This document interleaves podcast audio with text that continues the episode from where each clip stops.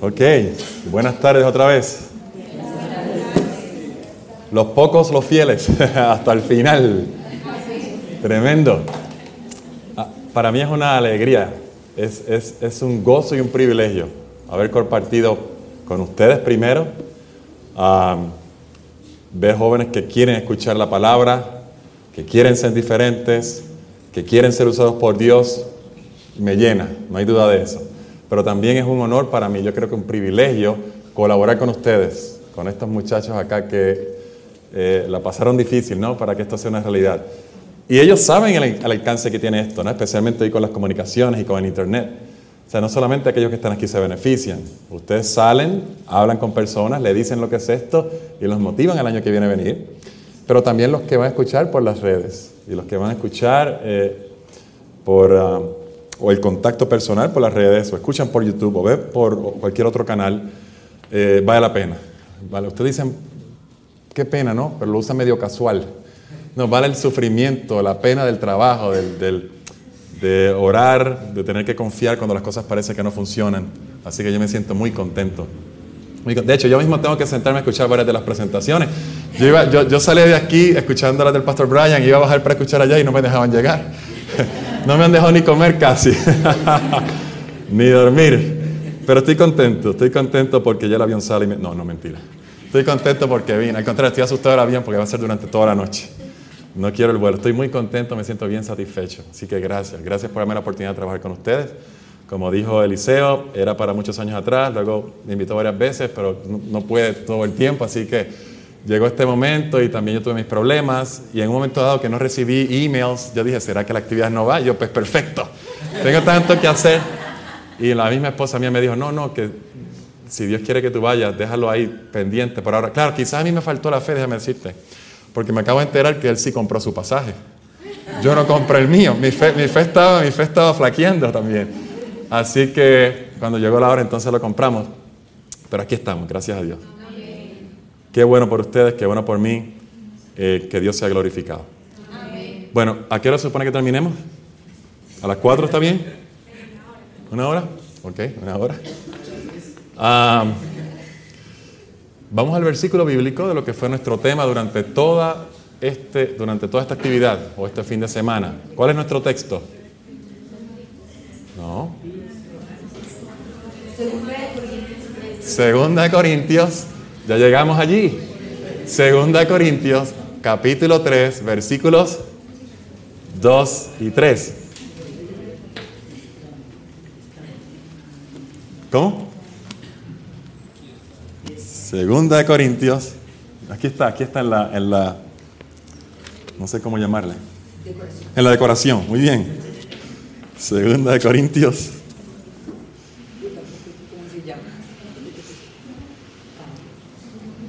Tres del 2 al 3. Dice allí, Leo, nuestras cartas sois vosotros. ¿Se acuerda que usted es la luz del mundo? Vosotros sois la luz del mundo. Ahora la, ahora la Biblia dice, vuestras cartas, mi carta, ¿no? Si usted lee el contexto es, yo no necesito cartas de recomendación. La carta de recomendación mía eres tú. Porque cuando te llevé el mensaje, mira el resultado, mira el cambio, mira la obra que hizo en ti. Así que ahora tú te conviertes en mi carta. Nuestras cartas sois vosotros, escritas en dónde? ¿Qué cosa significa corazón en la Biblia? Mente, escrita en la mente. Conocidas y leídas por quiénes? ¿Por dos o tres allí en la iglesia? ¿En la casa? No, todo el mundo, donde quiera que nos paremos, donde quiera que vayamos, en el trabajo, en la escuela. Eres una carta abierta que todos los hombres están mirando constantemente, entiéndase la humanidad, todo el mundo. ¿Y es qué cosa? Versículo 3. Y es manifiesto. Pon esa palabrita por algún lugar de su, de su mente, en una esquinita allí. Y es manifiesto que sois cartas de quién? De Cristo. Ya no es de Pablo, ahora es de Cristo. Expedida por nosotros, escrita no con tinta, sino con quién? Con el Espíritu del Dios vivo, en tablas de piedra, no en tablas de piedra, sino en tablas de dónde? En las tablas de carne del corazón. O sea, ya no se trata de tener los diez mandamientos puestos en una piedra que todo el mundo mira, no, no, no, no hagas, sino ahora se trata de alguien que vive esos principios donde se ve sí, sí, sí hago, sí, sí amo, sí, sí reflejo el carácter de Cristo. Soy una carta abierta. Y hay una palabra ahí que me llama la atención y me voy a concentrar, o nos vamos a concentrar en los próximos minutos, y es la palabra manifiesto. Y es manifiesto. ¿Qué significa manifiesto? ¿Cómo? ¿Qué es evidente? No, hay que, no, hay que, no hay que tratar de rebuscar el asunto, tratar de entenderlo. Yo lo veo y es manifiesto. Aquí hay algo diferente. Aquí hay algo diferente. ¿Qué es esta persona? ¿De qué se trata eso? Para el apóstol Pablo, nosotros estamos en un espectáculo. ¿Sabes lo que es un espectáculo? Estamos en la plataforma o en el, en el escenario, gracias, esa es la, palabra que está buscando. En un escenario, escenario donde la humanidad entera nos está mirando, no solamente la humanidad, sino el cielo entero. Vaya conmigo a 1 Corintios capítulo 4, versículo 9. Primera de Corintios 4.9. Está ahí cerquita. Dice el apóstol Pablo.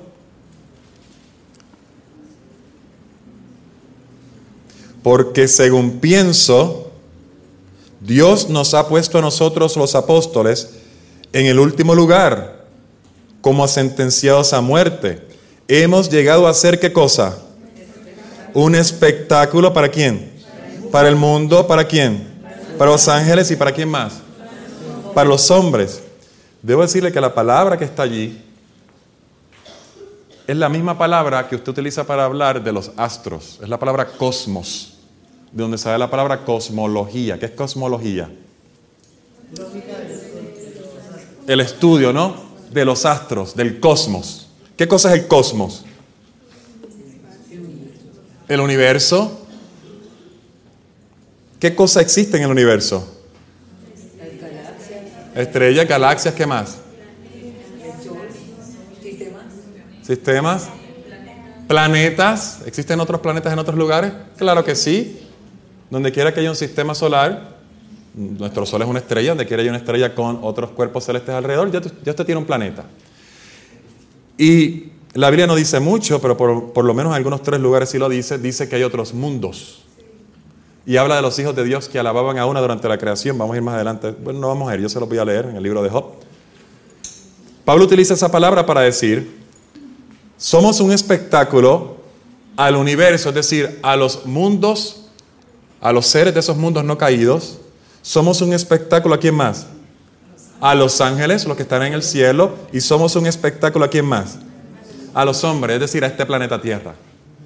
Su vida realmente es un escenario y diferentes personas tienen diferentes intereses a ver qué va a ocurrir en ese escenario. Tanto ángeles no caídos como ángeles caídos. Seres de otros mundos no caídos como los seres caídos de este mundo. El universo entero. Ahí estamos. Por eso Pablo dice, siendo manifiesto. Es algo, es algo que se ve. Es algo que todo el mundo ve. Y la misma palabrita, manifiesto, o una derivada de ella, ¿no? Manifestación, aparece en Romanos 8:19, que ahora incluye algo más, aparte de los seres con inteligencia y con la razón. Dice Romanos 8:19, porque el anhelo ardiente de la creación es el aguardar la manifestación de los hijos de Dios. ¿Quién también está esperando por la manifestación de los hijos de Dios? La creación. Entiéndase qué. La naturaleza, los animales, los animales bosques, el planeta Tierra. ¿Le parece que este planeta es como Dios los, lo dejó acabado de salir de sus manos después de la creación? No. Aún el animalito que está sufriendo, ¿no quiere estar así? ¿Todavía eso? Y él no tiene la culpa en absoluto del problema del pecado en este universo, pero el problema del pecado en este mundo. Y aún ese animalito está esperando. El apóstol Pablo lo usa a manera de como si fuera un antropomorfismo, ¿no? como si él tuviera la, capacidad de entender como un ser humano todo lo, que está, eh, todo lo que está pasando. Aún ese animalito está esperando la manifestación gloriosa de los hijos de Dios. Hay una cita que se ha vuelto un tanto controversial. Yo no entiendo por qué una cita puede ser controversial. Una cita del Espíritu de Profecía, así como un versículo bíblico, es la palabra de Dios y usted la sigue. No se cuestiona por qué, no trata de buscarle cinco patas donde no las hay, simplemente le sigue. Aparecen palabras de vida del gran maestro la página 47, el párrafo 4. Y dice, Cristo espera con un deseo anhelante. Espera con un deseo anhelante. ¿No le parece una redundancia? En otras palabras, es una espera que se hace casi desesperanza. Es decir, Cristo se está ya desesperando. Cristo espera con un deseo anhelante la manifestación de sí mismo en su iglesia. Y es el patrón. Está esperando por la iglesia, pero lo que está esperando es que Él se ha manifestado por la iglesia. Cuando el carácter de Cristo sea perfectamente reproducido en su pueblo, entonces vendrá Él para reclamarlos como suyos. Fíjese que no dice cuando la economía se dañe, entonces viene el sellamiento y Cristo viene. No dice cuando el Papa de un viaje allá y regrese a Estados Unidos y entonces el presidente termine arrodillado frente a él, viene Cristo. Eso no es lo que dice la cita. Como decía el pastor Álvaro, dejen al pobre viejo quieto ya. ¿Se acuerdan? ¿Dónde está él? No está aquí, ¿verdad? Yo lo vi abajo hace un ratito. No, ese no es el problema. A Dios le importa poco. ¿Sabe lo que Dios está interesado? En usted. la esperanza anhelante es la manifestación del mismo, de su carácter en su iglesia. Cuando eso pase, entonces yo puedo ir. ¿Se acuerda el versículo que empezamos esta mañana, Apocalipsis 7.1? Paren los vientos a los cuatro ángeles. No, no, todavía no destruyan nada. Todavía hay que hacer una cosa primero. ¿Hay que qué? Sellar. Sellar. En otras palabras, hay que hacer qué? ¿Qué era el sello de Dios, dijimos? El carácter, hay que poner mi carácter allí. Mientras eso no ocurra, aguante los vientos. Todo lo demás simplemente es principios de dolores. Y el mismo Jesús dijo, todavía no es el fin. Y tenemos aquí muchos adventistas, yo, le llamo la perse. ¿Sabe lo que es la perse? La persecución.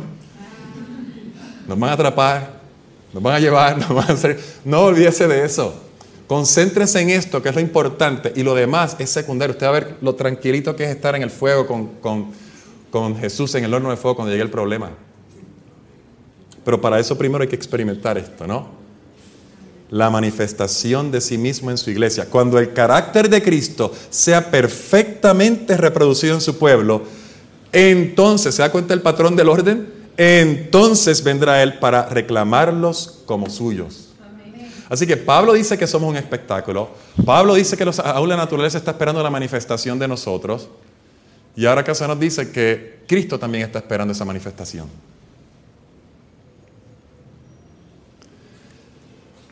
Antes de volver a la manifestación, vamos a hacer un paréntesis, porque vamos atrás en el tiempo. Estamos ahora en este momento como manifestación, como escenario. De hecho, la palabrita allí griega, en, ese versículo de 1 de Corintios 4.9, somos un espectáculo, es la palabra teatros, en griego. Teatro. Es decir, el universo entero está sentado en un teatro. ¿Y sabe quién es el actor? Usted es el actor. Esa es la palabra que está allí. Un universo compuesto del cosmos, de, este, de los hombres y de los ángeles. Ok, vamos a hacer una pausa. Y vamos atrás en el tiempo a ver por qué, por qué razón nosotros somos un espectáculo. ¿Cuál es el propósito de eso?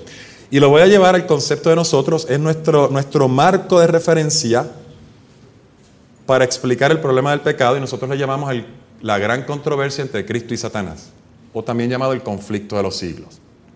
Hay una guerra entre Cristo y Satanás, y aquí yo le voy a mencionar los, versículos simplemente para avanzar.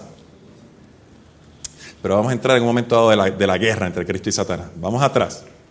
Dice el libro Apocalipsis que hubo una batalla en el cielo. Sí, hubo una batalla en el cielo. Ayer alguien me decía, pero ¿cómo en el cielo puede haber algo perfecto? No, pero ¿cómo en el cielo puede haber algo malo si todo era perfecto? Sí, en el cielo es un misterio, el misterio de la iniquidad, donde todo era perfecto, alguien trajo el pecado al mundo. No fue que el pecado entró en él, él transgredió y entonces se convirtió en pecado. Él pudo haber resistido la tentación y no lo hizo. Estoy hablando de Lucifer. Así que hubo una batalla en el cielo, dice Apocalipsis 12, y dice que el dragón fue lanzado del cielo. No hay, no hay más lugar aquí para ti. Se te dieron oportunidades, no las aprovechaste, te tienes que ir. El cielo no se puede quedar como un lugar lleno de pecado. Y dice Apocalipsis 12, 3 al 5, y el dragón se paró frente a la mujer que estaba para dar a luz a fin de devorar a su hijo tan pronto como naciese. Es decir, llega aquí la gran controversia al planeta Tierra Y antes de que se creara este mundo, la razón por la cual se creó este planeta y se creó a Adán y Eva y los seres que iban a venir de ellos, era para que alguien que no había sido creado antes de esa gran controversia, que no estuviera parcializado, esto lo dice el libro Historia de la Redención, fuera el juez entre las dos partes. Es decir, Adán y Eva, que no estaban parcializados, que no sabían lo que había pasado, acababan de llegar a la escena, acababan de entrar en el, en el, en el escenario. Y Satanás dijo, no, esto yo lo puedo ganar, voy para allá. Y Satanás se apareció allá al jardín del Edén, usted sabe la, la historia, y terminó ganándole a Dios en el jardín del Edén. Tú dices, ¿cómo que ganándole? Claro, porque fue una batalla de argumentos. Y Lucifer o Satanás terminó convenciendo a Adán y Eva y haciendo lo que él quería. Así que el pecado pasa del cielo aquí. Si Adán y Eva no le hubieran dado cabida a Satanás, Satanás no hubiese podido entrar en este mundo. Dice el mismo libro que otros planetas tuvieron la misma tentación, pero dijeron que no. Y había un solo lugar donde Satanás podía tentar, lo que era allí en el, en el árbol del conocimiento del bien y del mal. Si ellos pasaban esa prueba, hasta ahí llegaba. Satanás no podía volver a tentarlo, pero no, no la pasaron. Así que Satanás dice ahora, no, esto es mío aquí. Yo, soy, yo voy a ser dueño de esto. Tengo un lugar donde yo puedo tener, en esta gran controversia, un foco. Ahí va a estar mi campamento, mis, mis, uh, mis oficinas centrales para yo exportar mi guerra a los demás lugares del universo. Pero que lo que él no sabía o no se esperaba era la manera como Cristo iba a responder ante ese problema, como Dios, Cristo y el Espíritu Santo, ¿no? En esa gran reunión, en ese consejo eterno que se había hecho antes de la fundación de este mundo, ya se sabía que cuando el hombre pecara, porque Dios sabía que iba a pecar, fíjese, y con todo y eso lo creó, sabiendo el resultado de eso, también había diseñado un plan de la salvación. Y tan pronto ellos pecaron, se le dio la promesa en Génesis 3.15 de que iba a venir uno que eventualmente terminaría aplastando la serpiente, la cabeza de la serpiente, es decir, a Satanás. Así que Satanás ahora está esperando y esperando que aparezca la, la, la, simiente, es decir, que aparezca el Mesías para matarlo, porque él no quiere perder esa guerra. Y cuando eventualmente viene aquí a esta tierra y trata de matarlo, literalmente, con Herodes, primero cuando era un niño, y durante toda su vida, y eventualmente en la cruz, Cristo resucita y se va al cielo. Y se da cuenta que ha sido herido, herido de muerte. ¿Por qué? Porque aparece alguien que vive una vida perfecta de obediencia a esa ley, pero también tiene vida en sí mismo y se la puede dar a quien quiere. Tiene una muerte, tiene una herida de muerte, pero todavía está vivo. Tiene una herida de muerte, pero todavía está vivo. Así que se dedica ahora a perseguir. Primero persiguió literalmente a la madre de Jesús cuando nació y a Jesús, y ahora a la iglesia representada por la mujer de Apocalipsis capítulo 12. Dice primero que el dragón se paró frente a la mujer que estaba para dar a luz a fin de devorar a su hijo tan pronto como naciese.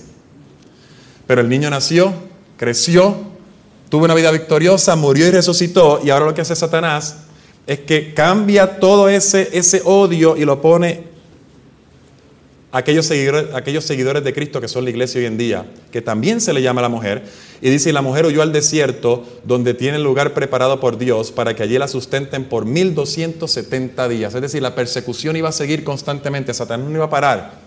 Satanás está en guerra y aunque usted sabe que tiene una herida de muerte, Satanás no se ha dado por vencido todavía. Todavía después del milenio, cuando vengamos con Cristo del cielo, todavía él cree que la puede ganar. Y la serpiente arrojó de su boca tras la mujer agua como un río. Dijimos esta mañana que agua significaba multitudes, para que fuese arrastrada por el río. Pero la tierra, es decir, un lugar vacío donde no había mucha gente, ayudó a la mujer, pues la tierra abrió su boca y tragó el río que el dragón había echado de su boca. Entonces el dragón se llenó de ira contra la mujer, es decir, contra la iglesia, y se fue a hacer guerra contra el resto o el remanente de la descendencia de ella. ¿Quiénes son ellos? Los que guardan los mandamientos de Dios y tienen el testimonio de Jesucristo. Es decir, Satanás siempre ha perseguido a aquel que va a ayudar a Dios a ganar en la gran controversia. No a cualquier ser humano. Satanás utiliza las multitudes, el mar, los ríos. La mayor parte de la humanidad está con él. Pero Satanás está en contra de aquel que está de parte de Cristo. Y aquel que está de parte de Cristo, las características son es que guarda los mandamientos de Dios y tienen el testimonio de Jesucristo.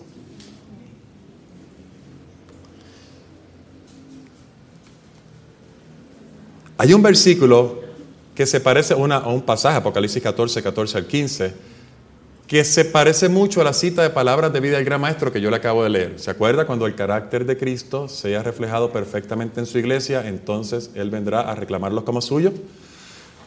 Dice aquí en Apocalipsis 14, justo después del mensaje de los tres ángeles que aparece allí, miré, dice Juan, y aquí una nube blanca, y sobre la nube uno sentado semejante al Hijo del Hombre, que tenía en la cabeza una corona de oro y en la mano una hoz aguda. ¿Qué es una hoz? ¿Para qué se usa una hoz? Para cegar. Es decir, él viene ahora a sacar la cosecha. Y del templo salió otro ángel, clamando a gran voz al que estaba sentado sobre la nube. Mete tu hoz y ciega, porque la hora de cegar ha llegado, pues la mies de la tierra está madura. Luego que la mujer se va al desierto, escapando y huyendo por 1260 años, aparece este lugar donde por primera vez la persecución para en tantos años. Y ya usted, si fue al seminario del Pastor Álvarez, sabe que de 1844 para acá aparece esa oportunidad de que todas estas verdades salgan y se rieguen a través del mundo. Y como vimos esta mañana, esas verdades no es simplemente algo intelectual, sino que va acompañado de una vivencia. Y el mensaje se da a todas las naciones por testimonio. Ocurre el iluminar la tierra con la gloria de Dios. Y cuando eso ocurre, entonces Dios dice, ya, ya está lista la siega. La mies es una palabra antigua para la palabra cosecha. La cosecha está lista, vamos a ir a cegarla. Es decir, hay unos eventos que se tienen que dar en la gran controversia, de tal manera que Cristo puede ejecutar el próximo paso para vencer a Satanás de una vez y por todas en la gran controversia. Ahora, yo quiero que usted vaya conmigo, y hicimos ese pequeño repaso de la gran controversia en el libro de Apocalipsis, pero ahora quiero que vaya conmigo al libro de Ezequiel para que veamos cómo comenzó la gran controversia y cómo se va a contestar esa gran controversia al final de los días. Ezequiel, y eso nos ayuda a entender cuál es el propósito de Satanás en todo esto. Ezequiel 28, 16. Y nos va a ayudar a entender cuál es el propósito de Dios. Como buen lector de la Biblia, usted sabe que el capítulo 28 de Ezequiel es uno de los dos capítulos que hablan de los pensamientos que tenía Lucifer en el cielo antes de que se convirtiera en Satanás. Apocalipsis, perdón, Ezequiel 28. De hecho, si usted se da cuenta, el versículo 12 dice, hijo de hombre, es decir, le está diciendo Ezequiel al profeta, hijo de Adán, entona lamentaciones sobre el rey de Tiro y dile, así ha dicho Jehová el Señor. Es decir, realmente es una profecía de aquel momento para el rey de Tiro. Pero si usted lee poco a poco, se da cuenta que eventualmente ya no está hablando de un ser natural, no puede ser un rey. Ya está hablando de alguien que es sobrenatural. Lo mismo pasa con el capítulo 14 de Isaías, que la, la profecía es dada contra el rey de Babilonia, pero usted se da cuenta eventualmente que el rey de Babilonia no cumple con todos los requisitos que están allí. Así que las dos realmente están dirigidas tanto al rey del momento, pero a Lucifer. Dice, tú eras el sello de la perfección, lleno de sabiduría y de acabada hermosura. En Edén, en el huerto de Dios estuviste. De toda piedra preciosa era tu vestidura, de cornerina, topacio, jaspe, crisólito, berilio y onice. Ónice, perdón. De zafiro, carbunclo, esmeralda y oro los primores de tus tamboriles y flautas fueron preparados para ti en el día de tu creación. Tú, querubín grande protector, yo te puse en el santo monte de Dios. ¿Se acuerda a dónde iban a ir aquellos sellados que estaban en Apocalipsis 14? La descripción que estaba en Salmo 15, eh, eh, ¿dónde iban a estar ellos? En el santo monte de Dios. ¿Dónde estaba originalmente Lucifer? En el santo monte de Dios. Allí estuviste y en medio de las piedras de fuego te paseabas. Perfecto eras en todos tus caminos desde el día que fuiste creado hasta que se halló en ti qué cosa? Maldad. A causa de tu intenso trato comercial. ¿Alguien tiene otra versión aquí? La versión del 60 dice una palabra solamente. A causa de tus contrataciones. Punto. Hay una sola palabra ahí, no todas estas palabras que están añadidas aquí. Esta es la versión del 1995. A causa de tus contrataciones te llenaste de iniquidad y pecaste. Fíjense que no dice, no dice a causa de tu pecado. Dice, tú te llenaste de iniquidad, te dejaste llevar por esa iniquidad y terminaste pecando. Y pecaste. Él tuvo la oportunidad de haber dicho sus pensamientos, no, yo no soy Dios, no, yo no merezco adoración. Y pudo haber vencido esa tentación. Y nunca hubiera transgredido, transgredido la ley de Dios. Y no hubiera pecado. Pero a causa de sus contrataciones se llenó de iniquidad y pecó, por lo cual te eché del monte de Dios y te arrojé de entre las piedras del fuego, querubín protector. Esa es la palabrita clave allí, contrataciones. ¿Alguien tiene una versión que diga mercaderías? Negocios. ¿Cómo? Tratos comerciales. La pregunta es, ¿qué llevaba y qué traía él? ¿Cuál era el problema de sus contratos? ¿Acaso es malo ser negociante? ¿Era malo tener un puesto de, verdura en el cielo? ¿Cuáles eran las contrataciones de él? La misma palabra, que es la palabra racal, aparece en Levíticos 19:16. Si usted quiere, vaya allá, si no, yo se lo leo. Levíticos 19:16. Y le va a decir realmente qué era lo que él estaba traficando, qué era lo que él llevaba y traía, qué era lo que él vendía. Levíticos, Levíticos 19:16. Ya, alguien lo dijo, esa palabra no está en la Biblia, ¿verdad? Sí. La versión suya lo dice. Ah, ok, Levíticos 19:16. Dice, para leerlo completo, no, de hecho, el 15 dice, no cometerás injusticia en los juicios, ni favoreciendo al pobre, ni complaciendo al grande. Con justicia juzgarás a tu prójimo. Está diciendo, haz las cosas bien. Y en la misma categoría pone en el versículo 16, eh, no andarás qué? Chismeando entre tu pueblo. Punto. No andes chismeando. En otras palabras, la contratación que Satanás llevaba era qué? Era chisme, calumnia, era una difamación. Algo estaba diciendo de, de alguien que no era verdad. Algo él decía que realmente no era cierto. De hecho, por tipología usted sabe lo que él hacía. Si usted va a la historia de David y Absalón, cuando Absalón se revela contra él, Absalón representa a Lucifer, David representa a Dios, y él hizo lo mismo que hizo Absalón. Puso un, un escritorio afuera de la puerta de la ciudad, allí montó una corte y empezó a decir, ¿te das cuenta? Mi papá no te oye, Aquí nadie te hace justicia, yo voy a hacer justicia para ti. Vente, yo te voy a resolver tu problema. ¿Cuál es tu problema ya? Te quitaron un pedazo de tierra, tierra, yo voy a arreglar allá ese problema. Y empezó a difamar el carácter del papá. Y eventualmente usted sabe lo que terminó la rebelión de Absalón y el fin de Absalón fue la muerte. Es decir, la calumnia, la difamación, chismeando acerca del carácter de Dios. ¿Cómo yo sé, cómo yo sé que es del carácter de Dios? Ahora sí, Acompáñenme al libro de Job porque vamos a ver, así como él hizo en el jardín del Edén, y debo decir, busque el libro de Job, capítulo 1, en lo que yo le cuento la historia de Génesis, capítulo 3. Cuando Satanás va al huerto del Edén y Eva se encuentra con él, y Satanás quiere hacer tentar a, Eva. ¿Cuál es el argumento que tiene Satanás para hacer tentar a Eva? ¿Cuál es el argumento en esencia? Como usted lo reduce todo a lo... ¿Cómo? Ok, ser como Dios es, es el anzuelo. ¿Cómo? ¿Cuál mentira? es una mentira, esto usando la mentira. ¿Cómo? No morirá, esa es la manera como le está vendiendo. Pero, ¿cuál la...? ¿Cómo? En otras palabras, ¿qué? En otras palabras, ¿qué? ¿Que Dios qué? Dios es un mentiroso. Lo que está en juego es, ese árbol te va a abrir los ojos. Si te abres los ojos vas a ser como Dios. Pero Dios no quiere que seas así porque Él no quiere que seas feliz. Él quiere que tengas los ojos cerrados. Lo que pasa es que Dios es un mentiroso. Y como mentiroso te dice, no comas del árbol. Pero sabe Dios que si comes, tú vas a saber y Él va a quedar mal. Ahora, Él vende el paquete con, no morirás. después de todo, ¿quién fue el que dijo moriréis? Si tú comes del árbol, ¿qué va a pasar contigo? El Señor, lo dijo, no moriréis. No, no, no, no vas a morir. Eso es una qué? Una mentira. ¿De qué acusaba Satanás a Dios entonces? De mentiroso. No vas a morir, tus ojos se van a abrir, vas a ser como los dioses, vas a ser feliz. ¿Acaso no es la misma estrategia que utiliza el ser humano hoy en día para el ser humano hoy en día? Haz esto, haz aquello, usa lo otro, practica este estilo de vida, vas a ser feliz. Y caemos en la misma trampa por seis mil años, pensando que nos va a dar felicidad. La mentira, que el plan de Satanás para tu vida es mejor que el plan que Dios tiene para tu vida.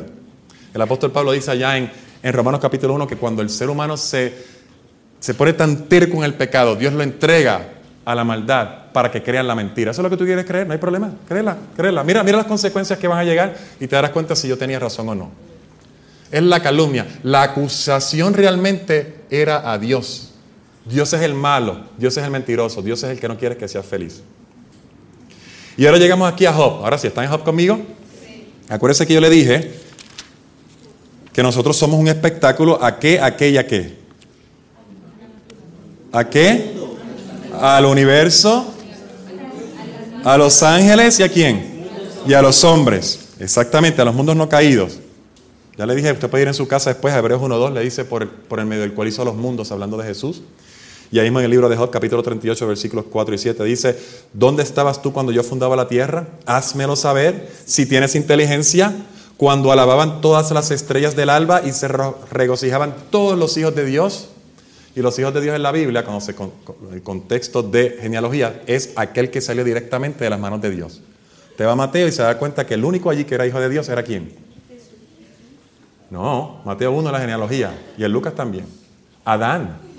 Fulano hijo de fulano, fulano hijo de Perencejo, Perencejo hijo de Sutano y sigue por ahí hasta que llega atrás y llega Adán hijo de, de Dios. Es decir, iban aquellos que habían salido directamente de las manos de Dios a esta reunión, los hijos de Dios.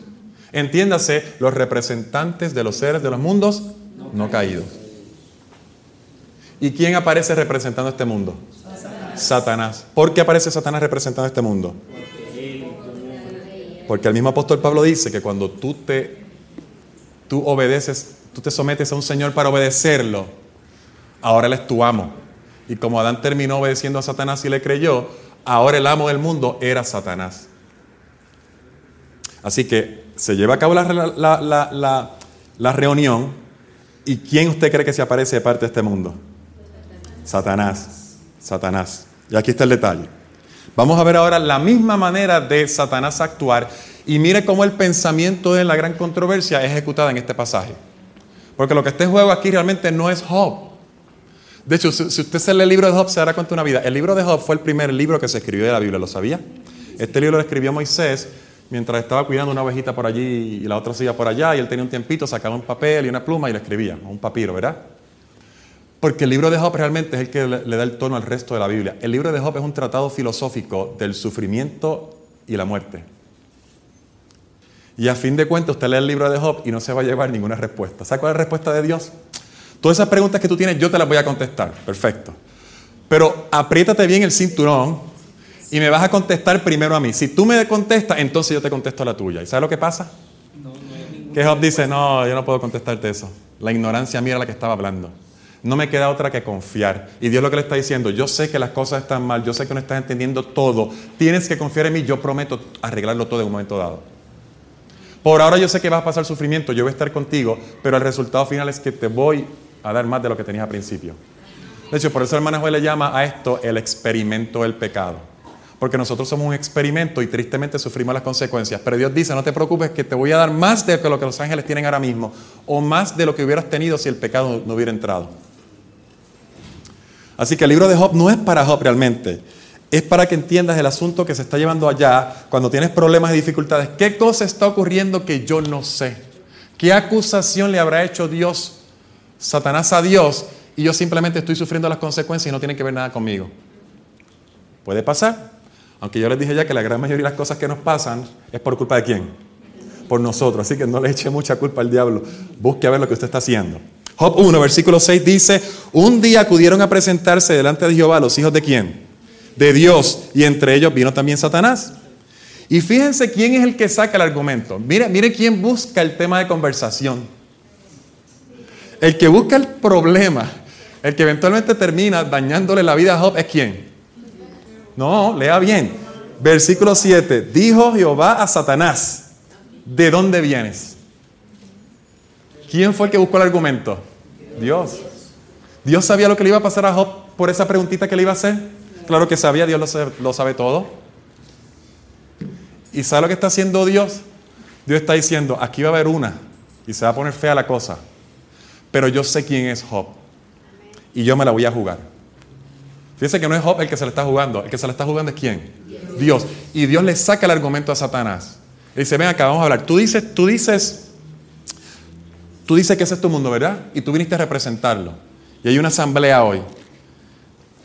Pero es cierto, ese mundo es tuyo, pero yo te lo voy a quitar un día. Porque siempre y cuando hayan fieles que me quieran servir, vale la pena recuperar el mundo. Y van a haber fieles. Y te lo voy a demostrar ahora. Así que Dios le dice a Satanás, ¿de dónde vienes? Y Satanás le dice, versículo 7 al final, de rodear la tierra y andar por ella. Es una expresión, yo vengo de mi territorio de, ir a inspeccionarlo, darle seguimiento, que las cosas vayan como yo quiero, porque ese es mi territorio y yo te lo quité a ti. Adán me lo dio, ahora es mío. Y Dios le dice, oh sí, tremendo, de rodear la tierra y andar por ella. Eh, ¿Tú no te has fijado que por ahí hay uno que me sirve a mí? Hay uno que se llama Job, que no hay otro como él en la tierra, varón perfecto y recto, temeroso de Dios y apartado del mal. ¿No te has dado cuenta de que él existe? Y Satanás no tenía argumento. Bueno, bueno, yo sé que existe. Yo sé que él vive por allí, por Ur de los, Ur, de los Caldeos, y yo sé que es una persona buena y todo lo demás, y hace todo eso que tú dices, no hay duda, no hay duda. Pero la verdad es que él te sirve por interés. Él hace todo eso, es cierto, pero es por interés, por lo que tú le puedes dar. Si el tipo es millonario, así cualquiera. Y entonces Dios le contesta, le dice, perdón, le dice primero Satanás a Jehová, ¿acaso teme Job a Dios de balde? ¿Qué significa la palabra balde? ¿Por, por nada, en vano? No, el tipo es muy interesado. ¿No le has rodeado de tu protección a él y a su casa y a todo lo que tiene? El trabajo de sus manos has bendecido y por eso sus bienes han aumentado sobre la tierra. Pero vamos a hacer lo siguiente. Quítale tu bendición, quítale tu protección, quítale ese cerco y deja de bendecirlo, ¿no? Pero extiende ahora tu mano y toca todo lo que posee y verás si no blasfema contra ti en tu propia presencia. Ahora yo te reto a ti. Tú me retaste a mí a ver si había uno en mi tierra. Sí hay uno, pero es porque tú lo proteges. Ahora quítale esa protección y yo te digo que te la voy a ganar. Él va a blasfemar. Estando en la guerra en el cielo que hubo aquella vez, que hubo que expulsar a Satanás, ya tú no vives aquí. Ahora esta es una guerra que se da, es una batalla de qué? ¿Es una batalla de qué? De argumentos. Es una batalla de, de ideas, pero más que nada de argumentos. Mi palabra contra la tuya. Tú dices que a ti se te ama por amor, yo digo que no, que la gente que te obedece simplemente lo hace por interés. Acuérdate que tú eres un mentiroso, y acuérdate de que tú lo que estás demandando es amor simplemente porque si no hay castigo. Eso es lo que está diciendo él. Si no, Job no te, no te obedeciera. Nadie te amaría a ti simplemente por amor. Y dijo Jehová a Satanás, versículo 12, todo lo que tiene está en tu mano, solamente no pongas tu mano sobre él. Y salió Satanás de delante de Jehová. Y usted sabe cómo termina la historia, yo no voy a leerla porque sigue por allí, pero ese día terminó destruido, ¿qué cosa? Todo lo que tenía. Y no llegaba la noticia de que había perdido los camellos, ahora llegaba el otro que había perdido los cabros y había perdido las ovejas y había perdido todo lo que tenía. Versículo 20, entonces Job se levantó, rasgó su mano, su manto y se rasuró la cabeza. Luego postrado en tierra adoró y dijo, desnudo salí del vientre de mi madre y desnudo volveré allá. Jehová dio y Jehová quitó, sea el nombre de Jehová bendito. En otras palabras, Job no blasfemo. Ahora le voy a hacer una pregunta. Cuando dice aquí en el versículo 11, y verás si no blasfema contra ti, ¿a qué se refiere Satanás cuando dice a ver si Job no blasfema contra ti? ¿Cómo? ¿Lo niega? ¿Cómo así? ¿Cómo lo niega? Se queja de Dios. Ay, ¿por qué me pasa esto? Ajá. Está hablando de Job, de Job. Claro, cuando, cuando nos pasa algún problema, el primer pensamiento que nos pasa no es ¿y, y, dónde está Dios? ¿Y qué pasó con Él? ¿Por qué permite que pase esto? Y van cosas tan sencillas como ¿por qué no me aceptaron aquí? ¿O por qué se me murió el familiar? ¿O por qué tengo esta enfermedad? Cuando nosotros hacemos eso, ¿qué es lo que estamos diciendo en la gran controversia? Claro, Satanás tiene razón, porque si a mí tú no me bendices y no me das lo que yo quiero y no entro donde yo quiero y no me, y no me, no sanidad cuando yo quiero, ¿de qué vale servirte? ¿Acaso para eso no es que quiere un Dios? Dice el capítulo 2 que todavía no había terminado el problema. Otro día acudieron de nuevo a presentarse delante de Jehová los hijos de Dios y entre ellos vino también Satanás para presentarse delante de Jehová y volvió Dios a sacarle el asunto a Satanás. Fíjense que no es Satanás el que viene, porque Satanás sabe que le acaba de perder. Para que yo le voy a sacar el nombre de Job si ya yo sé que perdí, porque Job no blasfemó, no negó, no, Jehová Dios, Jehová quitó, sea el nombre de Jehová bendito. Ah, perdió otra más. Regresa de nuevo allá arriba a la reunión y Dios lo ve, ah, fulano, hace tiempo no te veía, ven acá, ¿qué pasó con Job? Y él le contesta, ¿de dónde vienes? Le pregunta Dios. Le contesta a Satanás, de rodear la tierra y de andar por ella. Jehová dijo a Satanás, ¿no te has fijado de mi siervo Job, que no hay otro como él en la tierra, varón perfecto y recto, temeroso de Dios y apartado del mal? Todavía mantiene su integridad a pesar de que tú me incitaste contra él. Fíjate, ¿quién fue el que acusó y incitó? Satanás. Pero ¿quién fue el que sacó el tema?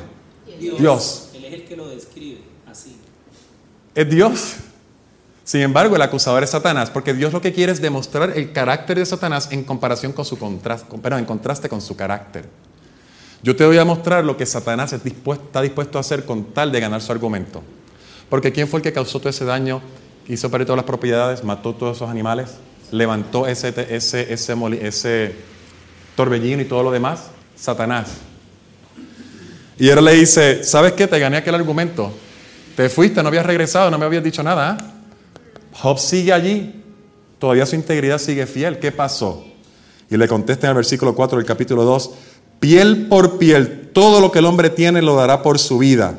Extiende su mano ahora, toca su hueso y su carne y verás si no blasfema contra ti en tu misma presencia. Hay un corito que se cantaba mucho antes, yo no sé si usted lo conoce, que dice, perder los bienes es mucho. ¿Lo ha escuchado? Perder la salud es aún más. Perder algo, bueno, trabajo, trabajo y lo compro. Todavía se puede. Mi abuela decía, todavía, bueno, todavía está viva, pero ya cognitivamente no está bien. Pero cuando estaba, decía, cuando le celebramos un cumpleaños, ya tiene 96 años, eh, pide un deseo y decía, ya bueno, Señor, dame salud, que con salud yo me lo busco todo. Y eso es lo que está diciendo Satanás. No, no, no. No hay problema, le quitaste las propiedades. Ahora tócalo a él, quítale su salud. Perder los bienes es mucho, perder la salud es aún más. El corito termina diciendo, pero perder el alma es pérdida tal que no se recobra jamás. Se Satanás sabe ese corito muy bien, muy bien. Dice, extiende su mano, toca su hueso y su carne y verás si no blasfema contra ti en tu misma presencia. ¿Y sabes lo que hace Dios? Dijo Jehová a Satanás, ahí está, en tus manos. Haz lo que te dé la gana. Eso es lo que le está diciendo. Literalmente está en tus manos, solamente guarda su vida, déjalo vivo. De hecho, si, si lo mata, no hay ningún argumento porque una persona muerta no puede decidir de un lado o del otro. Haz lo que tú quieras con él, está en tu mano. Solo que lo dejes vivo, no le toques la vida. Y usted sabe que salió entonces Satanás de la presencia de Jehová y hirió a Job con una llaga maligna desde la planta del pie hasta la coronilla de la cabeza. Y para terminar las cosas, como si eso fuera poco, haber perdido sus posesiones, sus hijos y ahora su salud, fíjese que Satanás es un tipo listo.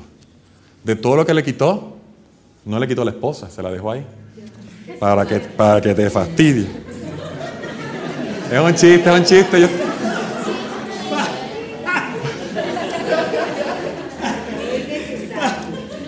Es un chiste, yo voy a ver a mi esposa mañana por, por la mañana o por la tarde. Estamos muy felices casados, ¿ok? Pero, pero a esta en particular, si se le hubiera quitado, le hubiera ido mejor a Job. Porque esta le dice, ¿sabes qué? Así todavía estás, mira la condición que te encuentras. No estás pensando con claridad. Déjate llevar por las emociones maldice a Dios y qué? Y muérete. qué, tremendo apoyo emocional, ¿no? era esta mujer? ¿Cómo? Ella también era débil porque también le habían quitado todo. Claro, pero cuando uno está en una crisis, una de las mejores cosas que puede uno tener para salir de una crisis es apoyo emocional. Y muchos que, que, que yo he hablado con ustedes le he dicho, búscate un amigo, búscate aquello, habla con alguien, comparte esta actividad con alguien, porque nosotros somos seres sociales y esa es una tremenda medicina. De hecho, el mejor club social que debe existir es la iglesia. Ahora, no es un club social, es más que eso. Hay mucha gente que viene a pasarla bien porque se pasa bien. Pero si eso es todo, pero debe ser un buen club social, con buenos principios. Claro, por eso se la dejó.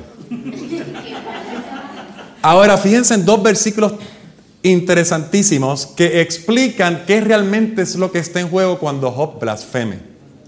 Porque quizá usted está esperando que Job abra la boca y diga, ah, tú eres un Dios injusto. me voy a olvidar de ti. Realmente la mayoría de las veces que nosotros blasfemamos no es así. O que el ser humano blasfema no es así. Sí, yo creo en Dios, pero el Dios que yo quiero creer, o a mi manera. Y eventualmente lo que termina la gente es haciendo lo que quieren, no lo que Dios quiere. Aunque nunca han hablado una palabra mala en contra de Dios. Lo que está en juego es si Job realmente es esa persona que describe el mismo Dios, estas son las palabras de Dios, que dice que es varón perfecto, recto, temeroso de Dios y apartado del mal. Y vuelve y repite en el capítulo 2, varón perfecto, recto y temeroso y apartado del mal. ¿Qué es una persona recta? Una persona recta, dame un sinónimo. Justa, una persona justa. ¿Qué es justicia? Hacer lo correcto, muy bien, porque ya hablamos de esto y espero contestaciones. ¿Y dónde está la norma de lo que yo sé que es correcto o no? La ley de Dios. En otras palabras, ¿qué es lo que está diciendo Dios de Job cuando dice es recto y apartado del mal? Que me obedece, guarda mi ley. Vete, moléstalo, hazle todo eso, a ver si sigo guardando mi ley o no, si me sigue obedeciendo, a ver si sigue siendo el mismo justo. ¿Cómo se llama cuando uno desobedece a Dios? ¿Cómo? ¿Alguien lo dio aquí? Pecado. ¿Qué cosa es pecado en la Biblia? Transgresión de la ley de Dios. Muy, muy bien, muy, muy contento. Transgresión de la ley de Dios. En otras palabras, lo que estamos esperando a ver es si Job qué cosa hace o no. ¿Pero cuál es la palabra? ¿Cómo? ¿Cuál es la palabra? No, ¿qué cosa? ¿Qué cosa? Peca. Peca. Si Job transgrede la ley de Dios, ¿qué cosa hace? Peca. Lo que está en juego es si Job va a pecar o no. No sé si me, si me siguieron. Si Job es un varón justo y apartado del mal, y sabemos lo que es malo de lo bueno por la ley de Dios, y Job hace lo que está bien, y Satanás hace que él desobedezca, ya no haga lo que está bien. En otras palabras, lo que está haciendo Job, perdón, Satanás es que Job desobedezca la ley de Dios. Desobedecer la ley de Dios es transgresión de su ley. Transgresión de la ley de Dios es pecar o pecado. ¿Me siguieron? Y mire si eso es lo que está en juego. Vaya a subirle otra vez y mire el último versículo del capítulo 1, versículo 22. Cuando le habían quitado todas sus posesiones y matado a sus hijos. ¿Lo tiene? En todo esto no que no pecó Job ni atribuyó a Dios despropósito alguno. En otras palabras, Dios le dice a Satanás, te la gané.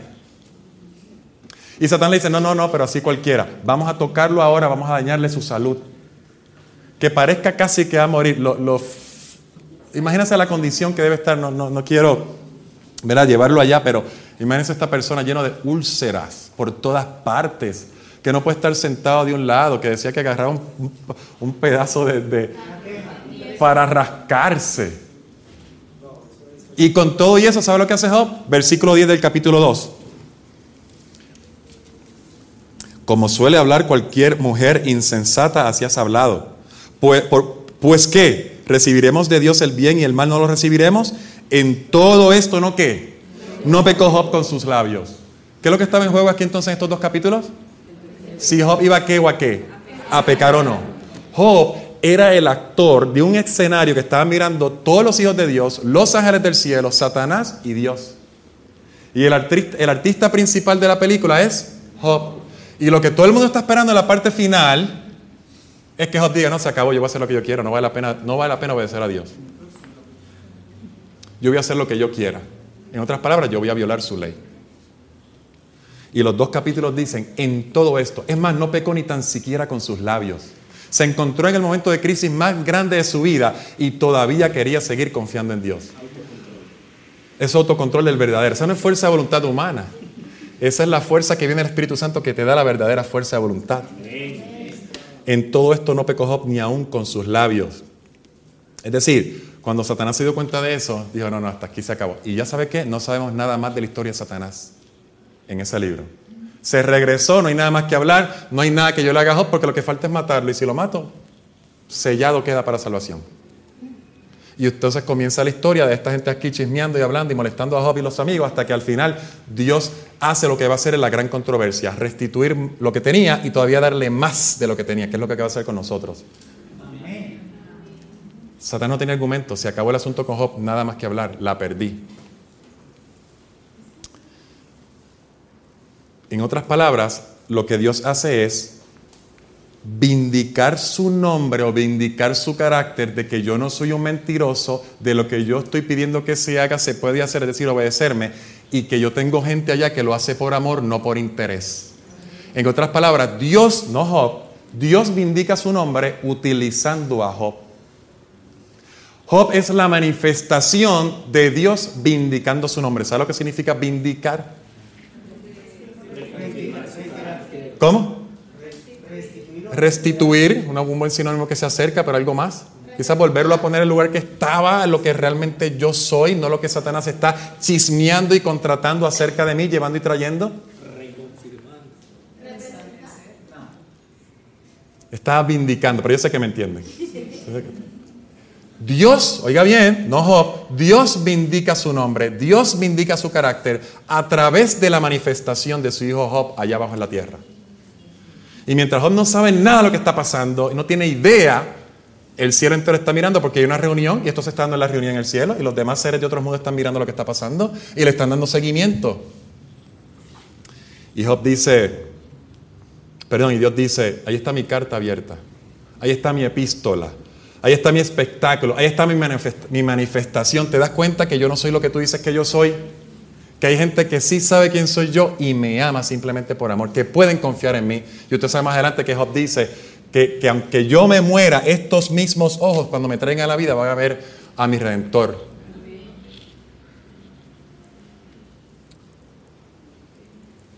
La gran controversia no se paró con Job. Yo dije que Job fue el primer libro de la Biblia. Quizá algún contemporáneo de Abraham, ¿estoy correcto? Ur de los Caldeos, un poco antes. Aquí después de escuchar al pastor Álvarez con tanta historia, pues ya me, tiene loco, ¿no? Quiero escuchar esas presentaciones de cómo él desmontó la torre de Babel por todo el mundo hasta hoy. Estuvo tremenda, se me gustó a mí. Me dejó. Ese fue el principio de la Biblia. Si usted sigue cada página de la Biblia es la gran controversia. Alguien jugando, jugando algún rol de la gran controversia. Eso es todo. Todo personaje que aparece en la Biblia de una historia es la gran controversia. Alguien decidiendo por Cristo y por Satanás. Y para no hacer un recuento de toda la Biblia porque el tiempo ya se nos está yendo, la voy a traer hasta acá hoy. En el libro de Levítico, el capítulo 16, aparece algo que prácticamente solamente nos importa a nosotros los adventistas del séptimo día. Yo no he escuchado a nadie más hablando de eso. Sí a dos o tres quizás que escriben un librito de alguna otra religión, pero no con todo el significado que eso contiene allí. El capítulo 16 del libro de Levítico es o son las instrucciones de lo que se va a llevar a cabo cuando? El día de la expiación. El día de la expiación.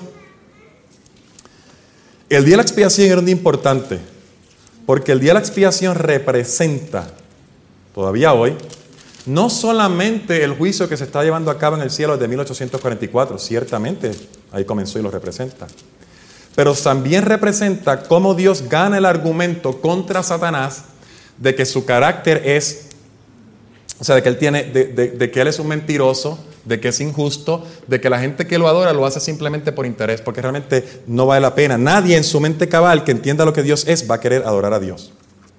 Así que en el día de la expiación, él hace eso, Él vindica su carácter. Si usted sigue en su casa más adelante, se dará cuenta de los ritos, lo que tiene que hacer, va a coger la sangre, va a matar el animalito, va a coger el primer cabro, lo va a llevar adentro, va a esperjar la sangre, y ahora va a llegar y va a coger el segundo cabrito, y a ese no lo va a matar, sino que lo va a llevar por un hombre preparado. Yo no encontré una buena traducción de esa palabra en ningún sitio, en ninguna de las versiones de la Biblia en español. Quizás la más cerca es en inglés que dice una persona fit. ¿Sabes lo que lo podemos traducir? Alguien que tiene las características necesarias para eso. Idóneo. Una mejor traducción, gracias. Y esa persona lo va a llevar al desierto. Fíjese que no era el mismo sacerdote que iba a llevar a él, no era Aarón que iba a llevar el cabrito al desierto, era una persona idónea. Y al menos el libro de Levíticos no dice quién era, una persona idónea. Uno podría especular que sería de la casa de Aarón, algún sacerdote específico o algún levita con, funciones extendidas, no sé. La Biblia no dice.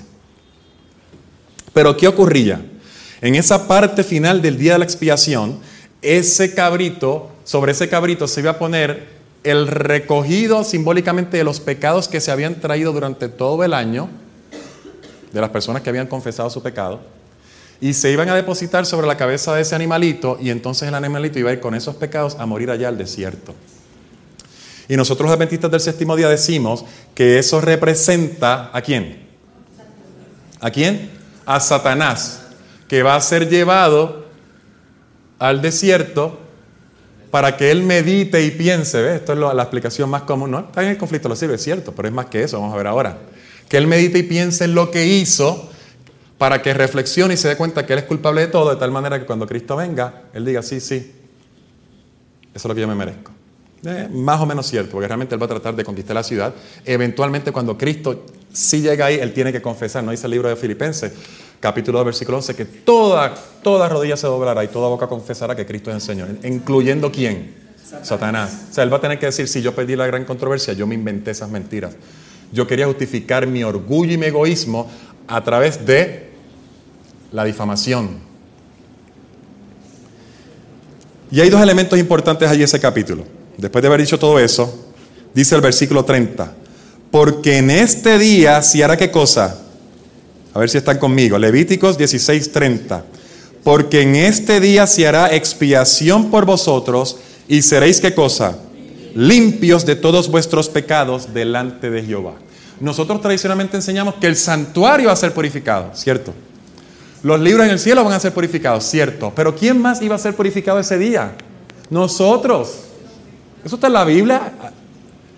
No sé por qué siempre se queda fuera o por lo general también es parte del día. Ustedes también van a ser limpios de todos sus pecados ese día. Porque en este día se hará expiación por vosotros y seréis limpios de todos vuestros pecados delante de Jehová. Día de reposo es para vosotros y afligiréis vuestras almas. Es un estatuto perfecto. Perpetuo, perdón.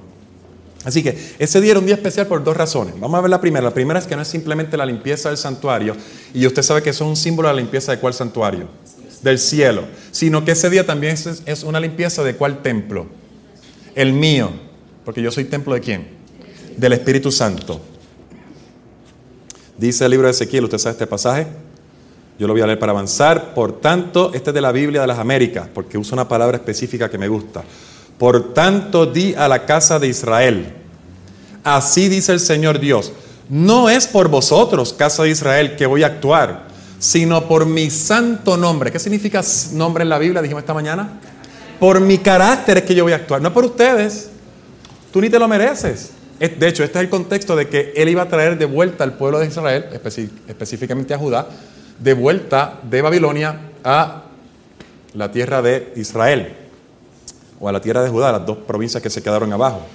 Y yo lo voy a hacer no porque tú te portaste bien, yo lo voy a hacer por mí, por mi santo nombre, por mi carácter. ¿Cuál carácter? El que habéis profanado entre las naciones a donde fuiste. Se supone que tu trabajo era llevar mi carácter a otras naciones y eso no fue lo que hiciste. Terminaste haciendo lo opuesto, profanaste mi nombre. Pero yo, yo voy a vindicar mi nombre. ¿Se acuerda quién fue el que vindicó el nombre? Eh, eh, ¿Job o Dios? ¿Quién fue el que vindicó el nombre? Dios me indicó su nombre. Ahora dice, yo voy a vindicar mi santo nombre, que habéis profanado entre las naciones a donde fuisteis. Versículo, 3, versículo 23. Vindicaré la santidad de mi gran nombre profanado entre las naciones, el cual vosotros habéis profanado en medio de ellas. Fíjese que el nombre de Jehová no es profanado por los hijos del diablo. Ellos no profanan el nombre de Dios, porque la manera de profanar el nombre de Dios es realmente hacer una falta de representación del carácter de Dios. Y ellos no representan a Dios, el único que puede profanar el carácter de Dios es uno que dice tener el carácter de Dios. Y el pueblo de Israel tenía la misión de representar bien el carácter de Dios. Nosotros hoy en día tenemos la misión de representar bien el carácter de Dios. El que va a llenar la tierra con la gloria de Dios, entiéndase, con el carácter de Dios, somos nosotros. El único que puede profanar el carácter de Dios es aquel que dice, yo represento a Dios, así es como Él funciona. Por eso quizás uno de los mandamientos bueno, no debe haber dicho eso. Pero un mandamiento con mucha importancia es, no tendrás dioses ajenos delante de mí. Y el segundo es, no tomarás el nombre de Dios en vano. ¿Qué significa tomar el nombre de Dios en vano? Estoy martillando, me dio un martillazo en el dedo y salí diciendo una cosa. Que usted use el nombre de Dios para lo que no es. Para decir que usted es un cristiano y vivir como uno que no es cristiano. Eso es tomar el nombre de Dios en vano, eso es profanarlo. Y ahora Dios dice, no es por ti, no es por ti. Es por mi nombre, es por mi carácter, es por la gran controversia. Es por la estabilidad no solamente del planeta Tierra, sino del universo entero. La acusación todavía está ahí y, mi forma de gobernar está en juego. Es por mí que yo lo voy a hacer. Vindicaré la santidad de mi gran nombre profanado entre las naciones, el cual vosotros habéis profanado en medio de ellas. Entonces las naciones sabrán que yo soy el Señor, declara el Señor Dios. Cuando demuestre mi santidad entre vosotros a la vista de ellas. Es decir, yo te voy a dar mi santidad a ti y los otros lo van a ver. Versículo 24, porque os tomaré de las naciones, os recogeré de todas las tierras y os llevaré a vuestra propia tierra. Pero no, eso, eso no es lo único que voy a hacer. Ese es el perdón. No te mereces eso, te lo voy a dar. Estás perdonado, vas a regresar a tu tierra. Pero no te voy a dejar así. Versículo 25, entonces os rociaré con agua limpia y quedaréis limpios. ¿Cómo le llamamos a eso? ¿Se acuerdan que hablamos el viernes por la noche de eso? ¿Qué es eso? Nuevo nacimiento si no nacieres del agua y del espíritu. Es decir, vas a pasar por el nuevo nacimiento. Te voy a dar poder, te voy a dar limpieza, vas a ser limpio. Vas a ser limpio de todas vuestras inmundicias y de todos vuestros ídolos os limpiaré. Además os daré un corazón nuevo y pondré un espíritu nuevo dentro de vosotros. Quitaré de vuestra carne el corazón de piedra y os daré un corazón de carne. Pondré dentro de vosotros mi espíritu y haré que andéis en mis estatutos y que cumpláis cuidadosamente mis ordenanzas. ¿Qué es lo que Dios dice que va a hacer cuando Él vindique su nombre? ¿Qué es lo que acabo yo de leer que Él va a hacer?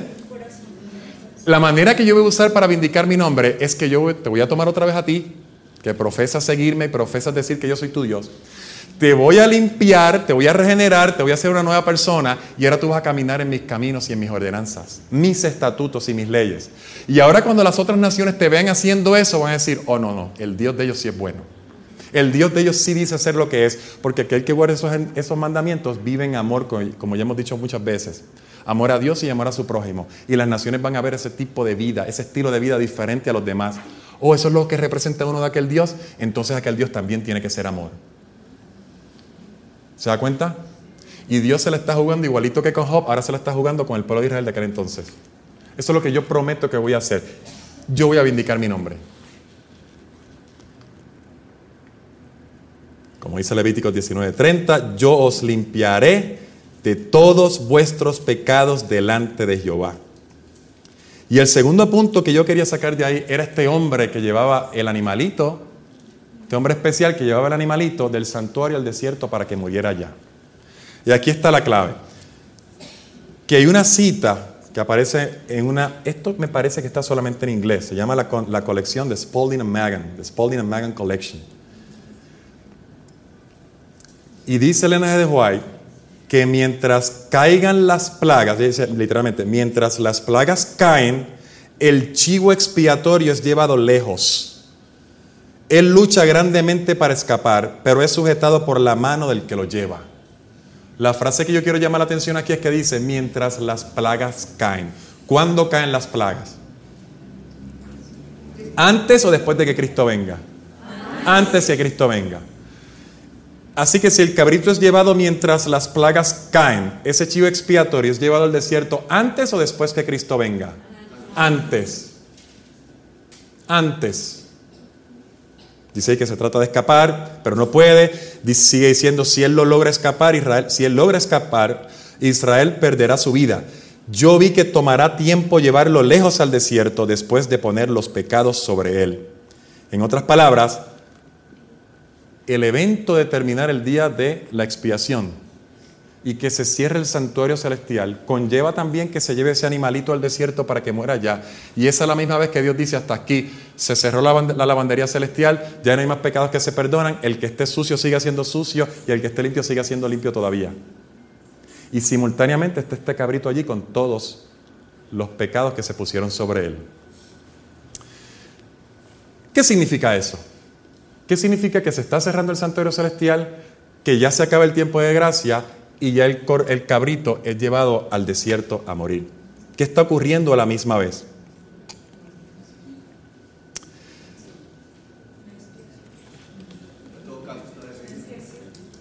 Una expiación. ¿Qué significa expiación? Esa es la palabra que usa yo, tienes razón. Limpiar. Fíjense, nosotros los adventistas, yo he escuchado muchas veces, enseñamos algo que es erróneo.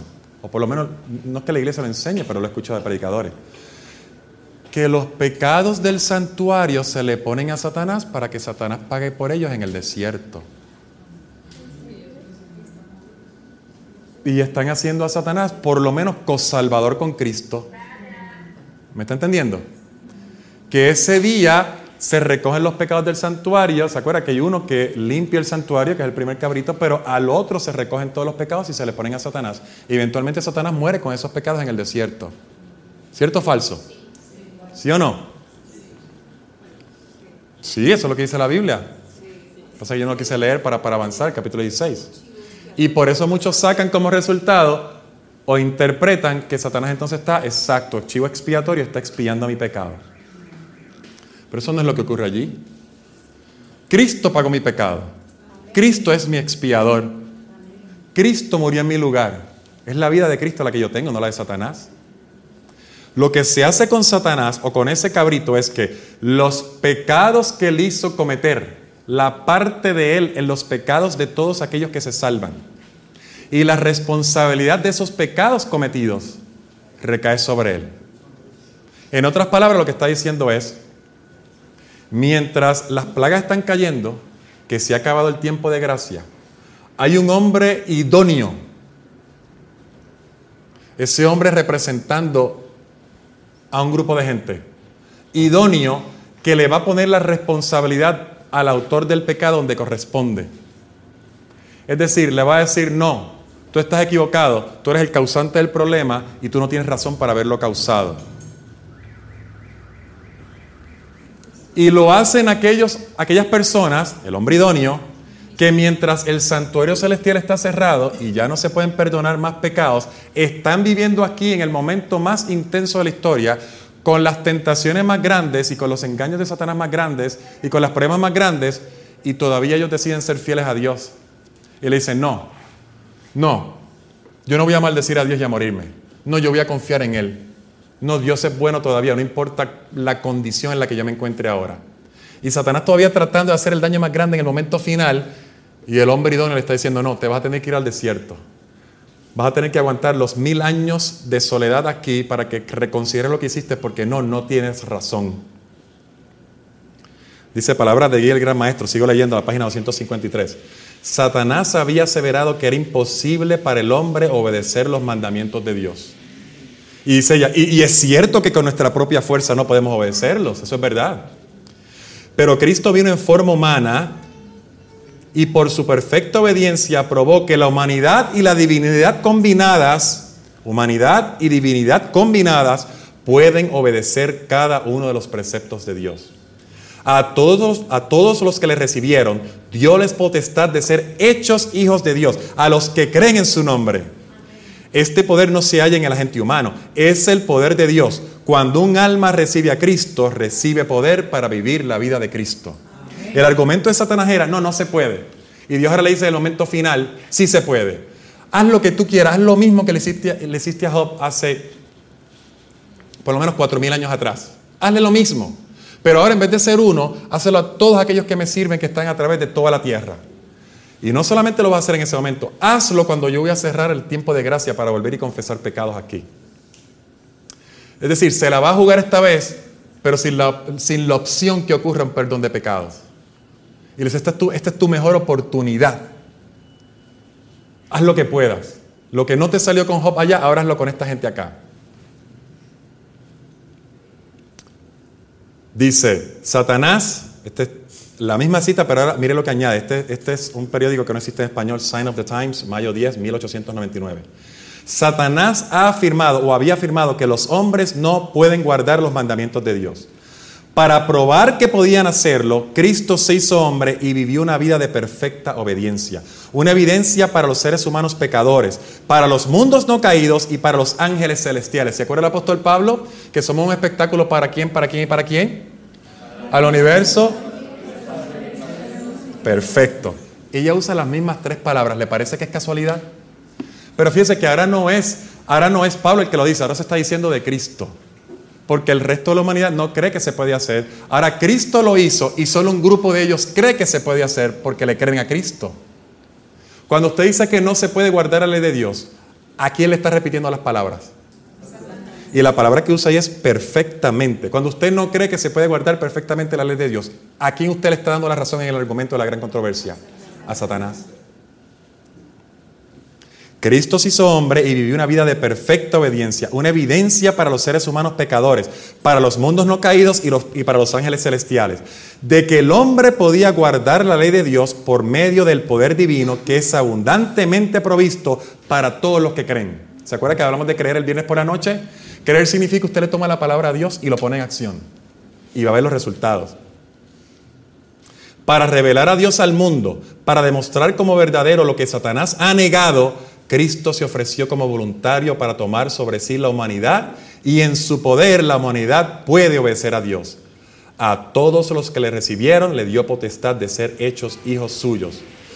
Todo el cielo, dice allí, todo el cielo es de Cristo para darlo al mundo. Si no, hay, no hay nada que Él no haya hecho que pueda poner a su disposición para que eso sea una realidad. Y Dios dijo, yo voy a ir allí, les voy a enseñar que sí se puede. La mayoría no va a creerme, pero unos cuantos sí me van a creer. Unos cuantos sí me van a creer. Ahora quiero que vayan a la Biblia a estos pasajes. Con esto vamos a terminar y una cita más. Todos los pasajes que vamos a leer no son mandatos. Todos los pasajes que vamos a leer son promesas. Promesas, no mandatos. Si usted lo ve como mandato, perdió. Si lo ve como promesa, lo ve como poder, como el poder de Dios para vindicar su nombre. En el libro de Hebreos dice, no vaya todavía antes, yo le voy a decir los versículos que vamos a buscar. En el libro de Hebreos, capítulo 11, versículos 39 a 40, dice, y todos estos, hablando de la lista de los hombres de la fe que está en Hebreos 11, ¿verdad? Los héroes de la fe, el famoso Salón de la Fama.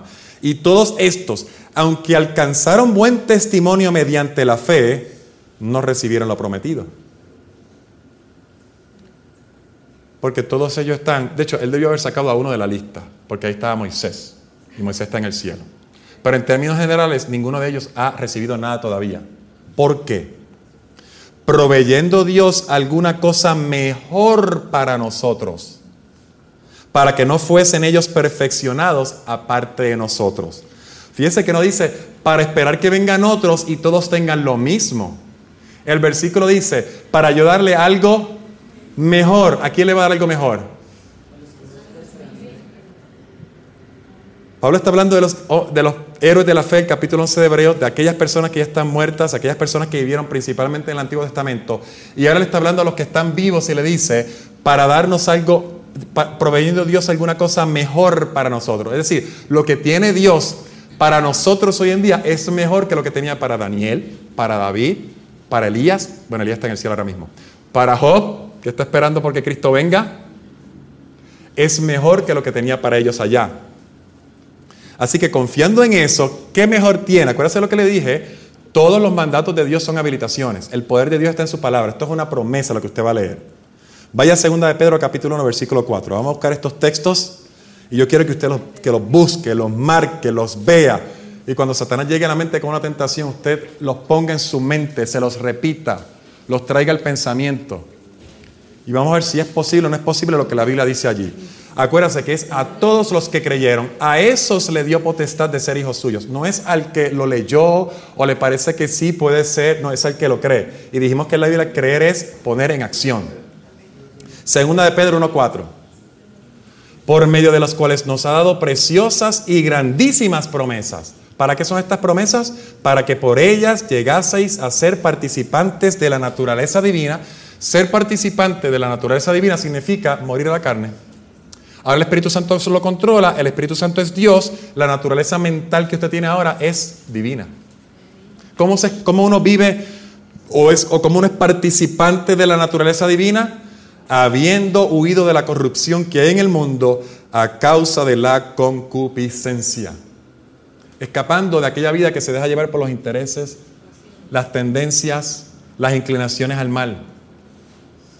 Y se le da el Espíritu Santo y ahora usted vive literalmente participa de la misma naturaleza mental que tenía Cristo. Por eso es que el apóstol Pablo dice, hay esta mente que había en Cristo Jesús, ¿no? En Filipenses 2.5. ¿Cuáles son las promesas? Judas, un solo capítulo, versículo 24. Judas 24. Judas 24.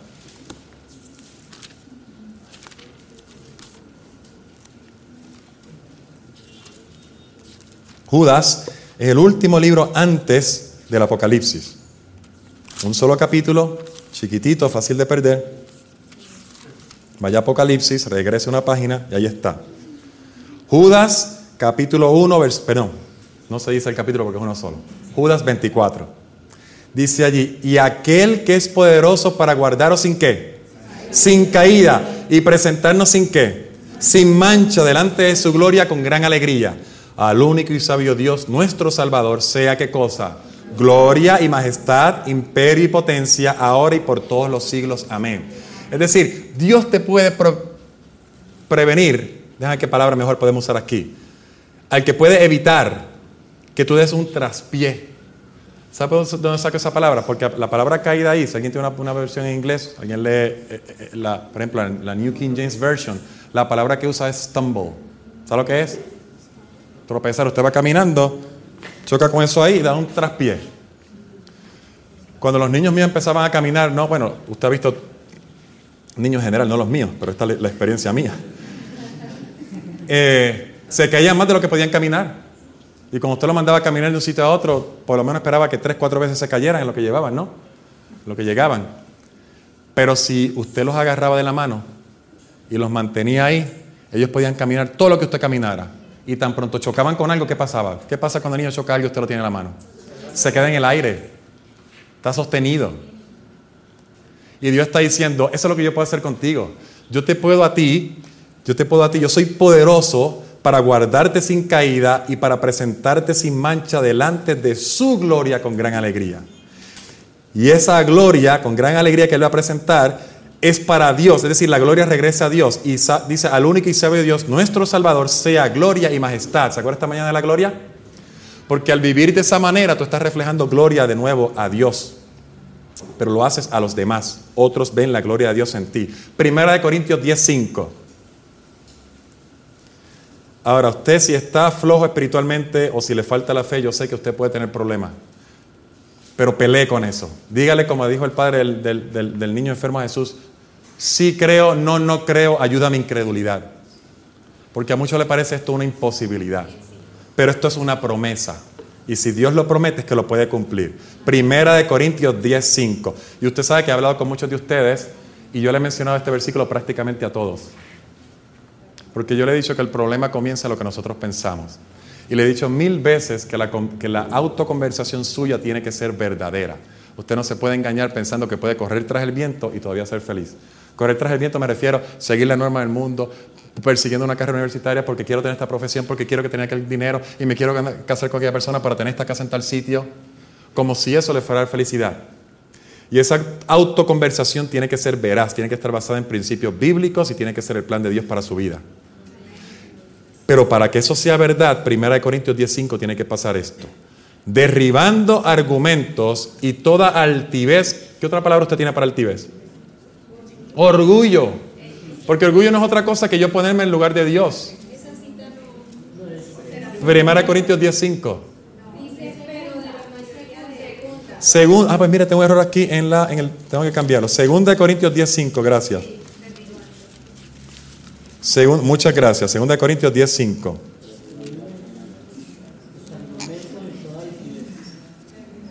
¿Alguien tiene otra palabra, otra versión de la palabra, sinónimo de la palabra altivez? Prepotencia, altanería, ¿qué más? Soberbia. Cuando, cuando, usted, cuando usted quiere ver el mundo de la manera que usted quiere. Y cuando altanería, y quiere que el mundo dé vueltas de la manera que usted quiere, usted lo que está diciendo es yo quiero ser el dueño de mi vida, el Dios de mi propia vida. Es el mismo argumento que tenía Satanás en el cielo, el mismo. Yo, yo, yo, yo voy primero, no es lo que Dios diga, es lo que yo diga. La diferencia entre Lucifer y aquel que pone a Dios primero es que hace esto. ¿Qué es lo que hace? Derribando argumentos y toda altivez, de hecho esos argumentos, perdón que interrumpa tanto, para aquellos que le he hablado de la famosa terapia conductual cognitiva, esos argumentos son los que usted tiene que retar, ¿se acuerda?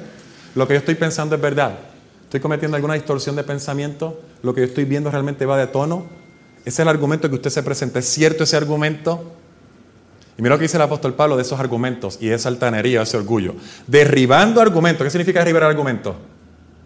Se va, túmbelo, destruyalo. Sáquelo de ahí, derribando argumentos y toda altivez que se levanta contra el conocimiento de Dios y llevando cautivo, ¿cuánto? ¿Será verdad?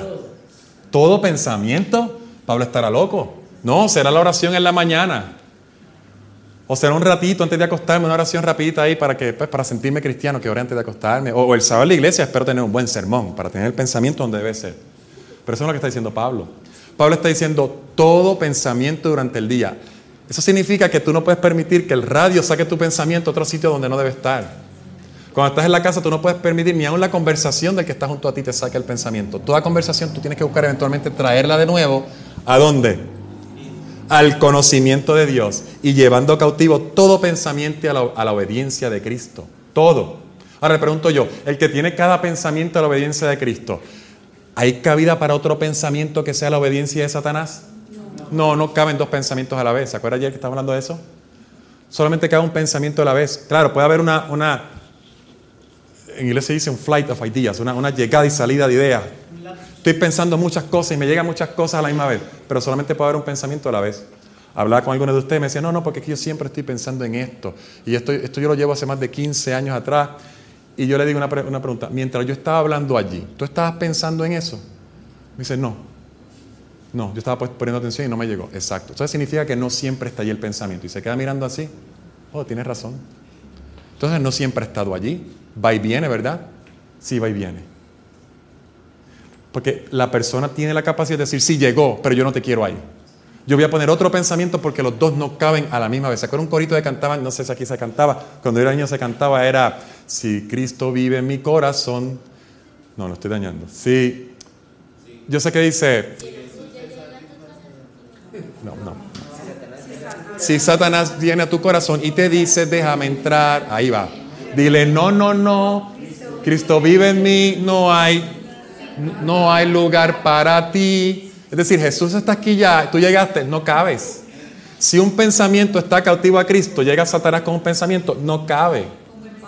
No caben dos, como los paros que vuelan en la cabeza. Pueden, pueden llegar, pero no te vas de aquí. Aquí no va a ser nido. Primera de Corintios 10, 13. Primera de Corintios 10,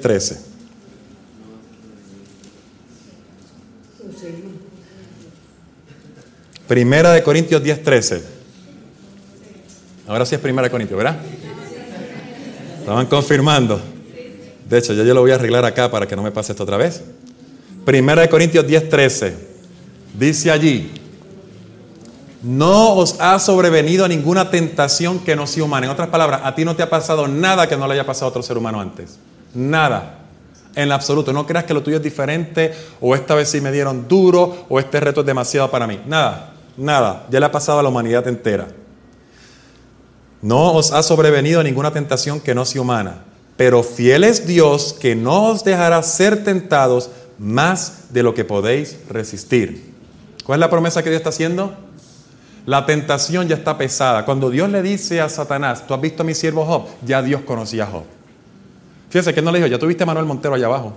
Eso no fue lo que le dijo. Él sabía que le iba a perder. No, tú no has visto a mi siervo Job porque él ya había sopesado lo que Satanás iba a hacer y había visto la capacidad que tenía Job con su poder y decía, no, Job puede salir victorioso de la tentación. Y Dios está poniendo su nombre aquí, que yo soy justo y yo no voy a permitir que te pase nada o que tú tengas que afrontar nada, que yo no sepa que con mi poder tú la puedes afrontar. No os ha sobrevenido ninguna tentación que no sea humana, pero fiel es Dios que no os dejará ser tentados más de lo que podéis resistir, sino que dará también juntamente con la tentación, ¿qué cosa? La salida para que podáis soportar. Esa es la palabra de Dios. No existe una circunstancia donde tú no puedas salir vencedor. Ninguna. Si alguien te dice lo contrario, está contradiciendo la Biblia. Ninguna. Ya está pesada. Dios sabe si puedes o no, con el poder de Él. Segunda de Pedro 2.9. Segunda de Pedro 2.9. Están todas cerquitas allí. Segunda de Pedro 2.9. Sabe el Señor librar de la tentación a los piadosos y reservar a los injustos para ser castigados en el día del juicio. La primera parte es el Señor es el que sabe librar de la tentación. Ahora pregunto yo, si el Señor puede librarte de la tentación, ¿tienes que caer en la tentación? Fíjese que no dice, el justo sabe, el piadoso sabe librarse de la tentación. Eso no es lo que dice. Sabe el Señor librar de la tentación al justo. ¿Quién es el que libra? Dios. ¿Quién es el que vindica su nombre? Dios. ¿Quién es el que hace la transformación? ¿Y quién es el que vive la vida en ti? Dios. Dios.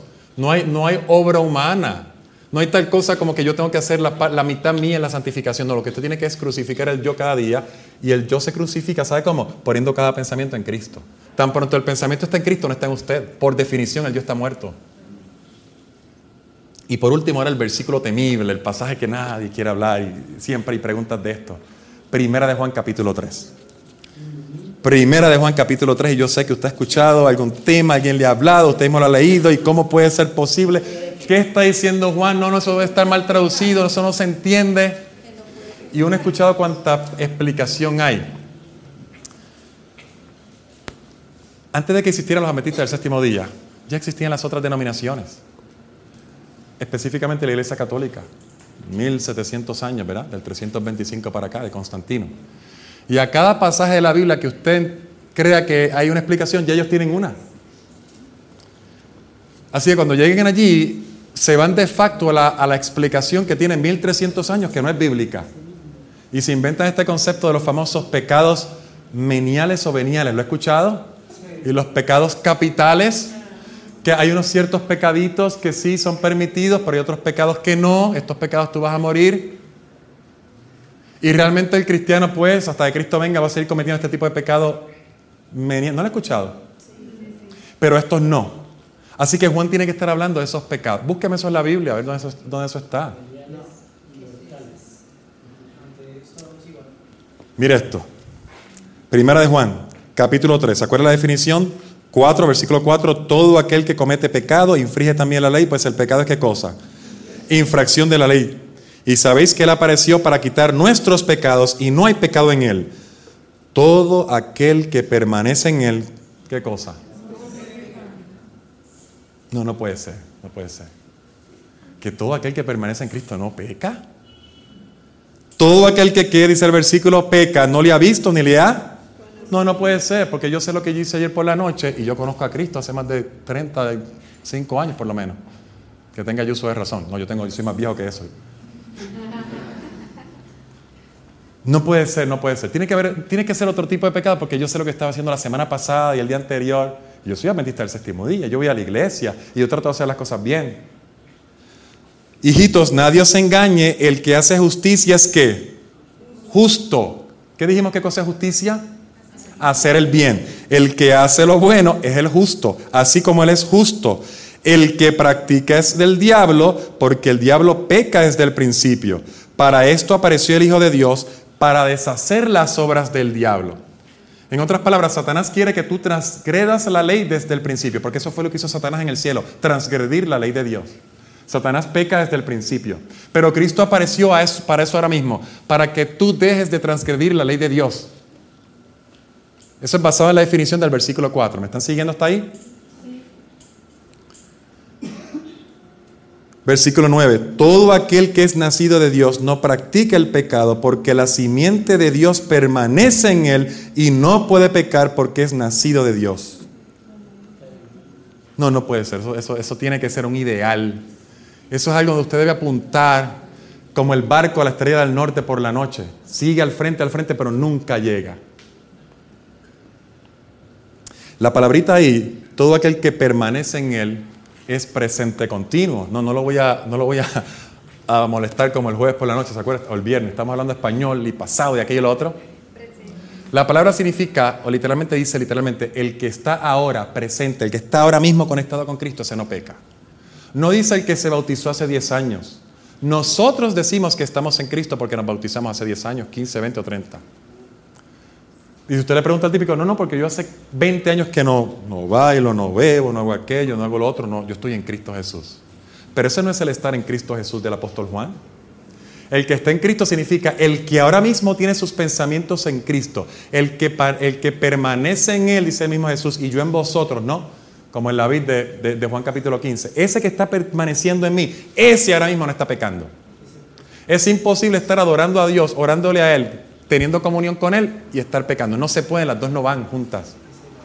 Y el que tiene la simiente de Dios en Él, es decir, ahora, ahora le conoce. No es que yo lo conocí ayer, Eso no vale de nada. Conocer en la Biblia es una relación con fruto. El que ahora mismo le conoce, el que ahora mismo está permaneciendo en él, el que ahora mismo tiene sus pensamientos cautivos en él, ese no peca. Porque es imposible tener dos pensamientos, uno a favor y uno en contra de Dios a la misma vez. Eso es lo que está diciendo Juan. Él no está diciendo, no, no, el que se bautizó y aceptó a Cristo y dijo que él iba a obedecer. No, eso no es lo que está diciendo. Es un permanecer constante, todo aquel que es nacido de Dios. Pero nacemos cuánto, cada cuánto tiempo? Todos los días. Cada cuántos días morimos al yo y nacemos a la nueva vida. Cada cuántos días tomamos la cruz y seguimos a Cristo. Todos los días. Esto no es profesión de fe. Profesión de fe es lo que tú dices que haces. Esto es fe en acción de cada día. El que ahora mismo está conectado, el que ahora mismo está permaneciendo en Cristo, el que ahora mismo nació en Cristo, ese no peca. No puede, es imposible. Y el que no, por definición, está con Satanás. Y ese termina siendo lo que Satanás hace desde el principio, transgredir la ley de Dios o pecar. Ahora regresamos al punto del principio y con esto terminamos. Apocalipsis capítulo 12 y Apocalipsis capítulo 14. Vamos para allá. Usted sabe estos dos pasajes de memoria, pero yo quiero que usted lo lea. Porque la manifestación en ese momento dado después de todo lo que ha ocurrido en la gran controversia, ese capítulo 12 que la resume, después que Satanás ha tenido esas pérdidas en esa batalla, todavía quiere hacer el último, el último esfuerzo. Y Dios dice, no hay problema. ¿Te acuerdas la que te dice con Job? Te lo voy a hacer de nuevo. Mírala aquí, Apocalipsis capítulo 12. Y dígame el versículo. Yo no se lo voy a decir porque yo creo que usted sabe para dónde yo voy. ¿Cuál?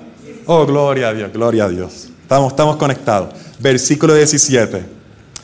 Dice, entonces el dragón se llenó de ira contra la mujer y se fue a hacer guerra contra el resto de la descendencia de ella, contra los que guardan los mandamientos de Dios y tienen el testimonio de Jesucristo. ¿Por qué el 17? Porque si usted ve toda esa historia, la historia de la gran controversia, justo antes de que venga el asunto que está en los próximos dos capítulos, regresa la bestia otra vez a, tener, a sanar su herida y ahora viene otra bestia que le va a hacer una imagen a la primera bestia. En otras palabras, estamos esperando en ese lugar la ley dominical. Si usted no me entendió, hay que dar un repasito a Apocalipsis después. Es el capítulo 13. Y en ese contexto de esa ley dominical hay unos sellados que simultáneamente están haciendo lo opuesto. En vez de adorar a la bestia, están adorando a Dios.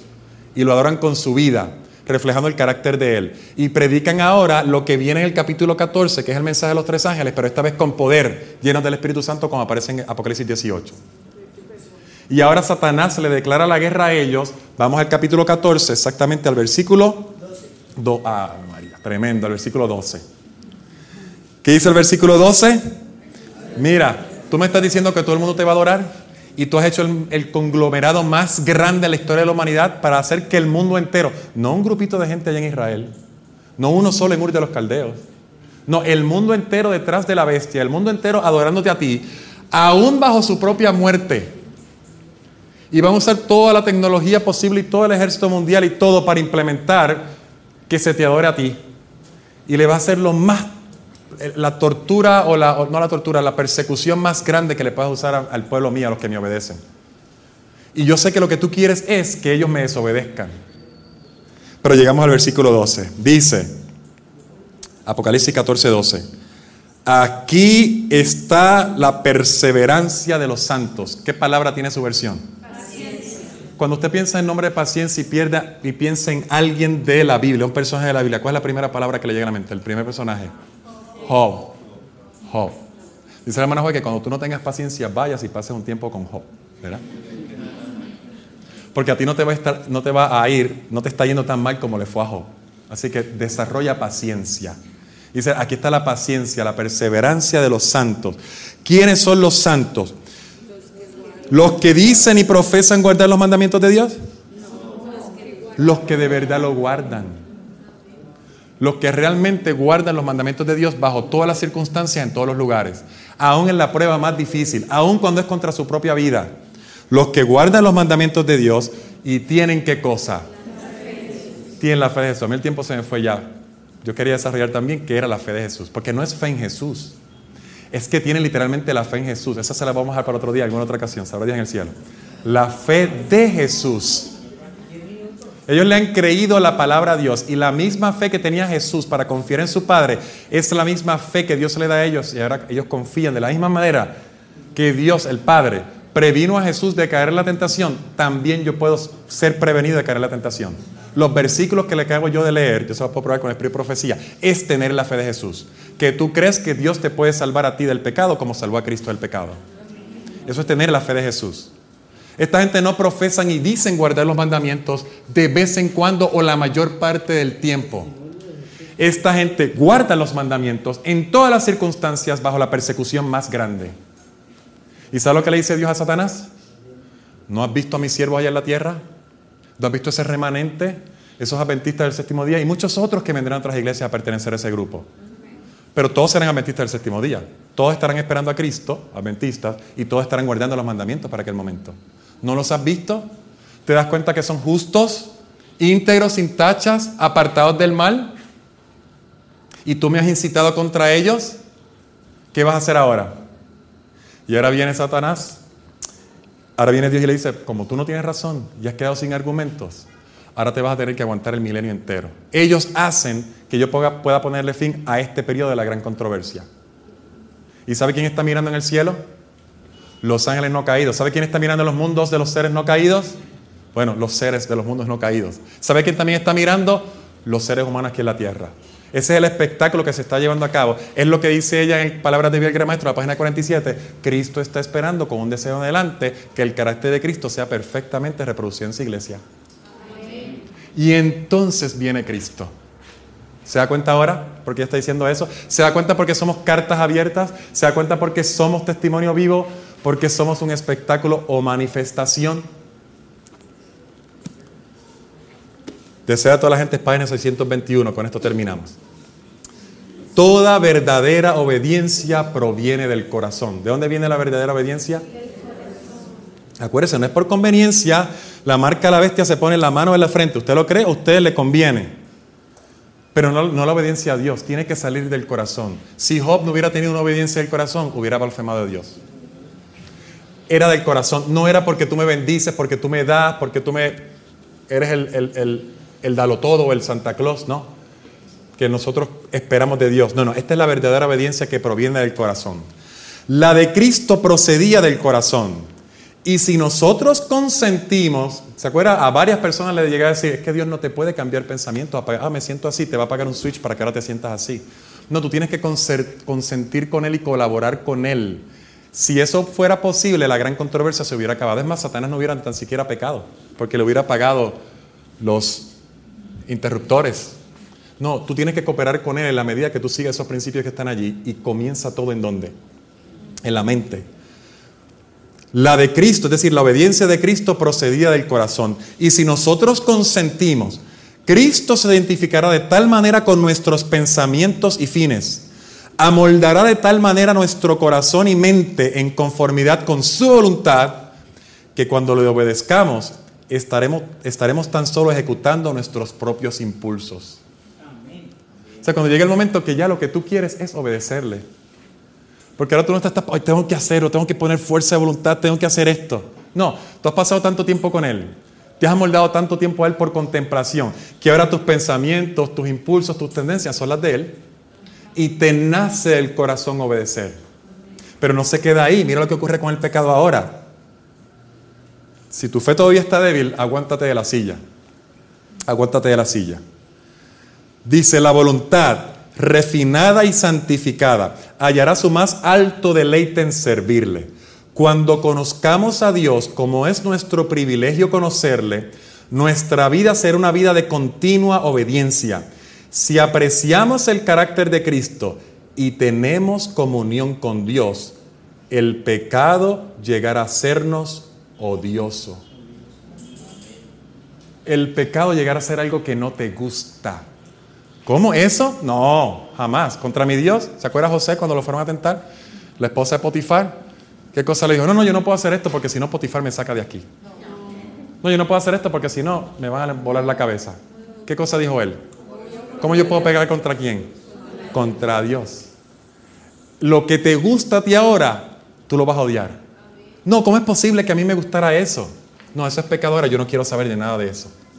Llega el momento tal que los impulsos tuyos son los mismos impulsos de Cristo y el pecado te resultará odioso. Sigue la última oración de ese párrafo, desatado a la gente, página 622. Así como Cristo vivió la ley en la humanidad, podemos vivirla nosotros si tan solo nos asimos del fuerte para obtener fortaleza. En otras palabras, ¿cuál debe ser el propósito mío ahora en este tiempo que yo estoy viviendo? El único propósito. El único. ¿Cómo? ¿Vivir para quién? Para Dios. ¿Cuál debe ser mi propósito cuando yo me levante por la mañana? Que Dios me indique su nombre, su carácter a través de mí. Que me use. Que yo me pare del lado correcto de la gran controversia. De tal manera que yo sea un argumento más que Dios va a usar. El resultado va a ser que aquí en la tierra voy a tener más felicidad. No hay duda de eso. Pero el resultado último o ulterior es que voy a tener vida eterna con Cristo Jesús, viviendo con Él y disfrutando Él para siempre. Porque ahora mis gustos no son para este mundo. Me molesta lo que veo alrededor. Al contrario, lo odio, porque es pecado. Y cuando me levante cada día por la mañana, mi propósito es, Señor, ¿cómo yo te puedo glorificar más? ¿Cómo yo puedo revelar tu carácter más al mundo? ¿Cómo yo puedo pararme del lado correcto de aquellos que están de parte tuya? Así que si ese ha sido tu pensamiento durante este fin de semana, estas tres noches que hemos estado aquí estos días, si te ha motivado a estudiar tu Biblia más y a comprender cuál es el propósito de Dios para tu vida, claro que Él murió por ti y claro que te quiere salvar, pero es más profundo que eso, te quiere usar, te quiere dar más de lo que tú te imaginas. Dice Él, como mis pensamientos son más altos que, perdón, como el cielo es más alto que la tierra, así son mis pensamientos más altos que sus pensamientos. Es decir, yo tengo un plan para ti mejor de lo que tú te imaginas tú puedes tener. Y has estado corriendo tras el viento, buscando aquello que no te da felicidad, diciéndote mentira en tu corazón. Yo te propongo, dice él, no, acepta mi plan. Mira lo que es la verdad. Lleva cautivo ese pensamiento a toda sujeción en Cristo Jesús y analízalo a ver si es cierto. Para que seas uno de aquellos 144 mil que está en el monte santo de Dios y compartan conmigo, porque yo le voy a dar más de lo que tenían, porque yo los usé durante la gran controversia.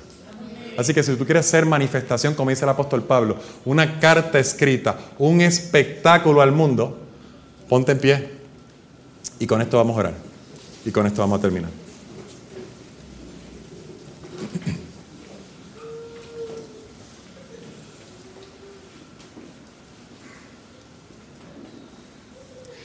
Gracias Señor por esta noche, o esta tarde ya entrando en la noche. Estamos contentos porque todavía tú no has venido a la tierra porque nos has dado tiempo para prepararnos, porque en tu infinito amor nos has dado oportunidad tras oportunidad. No solamente porque quieres salvarnos, sino también porque quieres usarnos. Quieres usarnos para tu honra y para tu gloria. Queremos creer en tu palabra. Queremos aceptar las promesas que están allí y ponerlas en acción, ponerlas en acción en nuestra vida. Te queremos tomar tu palabra al pie de la letra. Tú has prometido que estarás con nosotros todos los días hasta el fin del mundo. No nos vas a dejar y que lo que tú quieres para nosotros es lo mejor, lo que nos va a dar alegría y felicidad. Así que queremos seguir en obediencia continua, permanecer en Cristo constantemente, depender de Él todo el tiempo, poner nuestros pensamientos en sintonía todo el día, de tal manera que nuestros pensamientos, nuestra voluntad, nuestro corazón sea uno con Cristo, fusionado con Él, de tal manera que cuando nosotros hablemos, nos movamos, actuemos, no sea otra cosa que el mismo impulso de Cristo a través de nosotros. Que llegue el momento que la frase o la última oración de ese párrafo sea una realidad, que el pecado no sea odioso. Yo te pido ahora una bendición especial nuevamente por cada persona que está aquí ahora. Que tú lo llenes de su Santo Espíritu. Que tú le ayudes a verte en cada aspecto de su vida, ya sea en su salud, en, en sus finanzas, en su educación, en lo que sean que vean tu mano trabajando y que se den cuenta que tú los estás liderando, que vean que tú vas al frente y que mientras te sigan, a pesar de los problemas y las dificultades, el fin será bueno, el fin será de bien. Me dice también a cada persona o cada familiar, debo decir, de las personas que están aquí, que sean bendecidos por extensión de nosotros, que se den cuenta la transformación y el cambio de aquellos que estuvieron aquí en este aposento alto estos días, así como ocurrió con los discípulos luego de que Cristo subiera al cielo. Y que de aquí en adelante cada día hagamos la promesa de que naceremos de nuevo en Cristo Jesús, de que aceptaremos nuestra cruz y que cada, cada día caminaremos con Él. Y que esa promesa la mantengamos todos los días hasta que Cristo venga, con quien queremos morar en las nubes de los cielos por la eternidad. Es en el nombre de Cristo Jesús que lo pedimos y agradecemos. Amén. Dios los bendiga a todos. Esta presentación fue brindada por Audioverse, una página web dedicada a esparcir la palabra de Dios a través de sermones gratuitos y mucho más.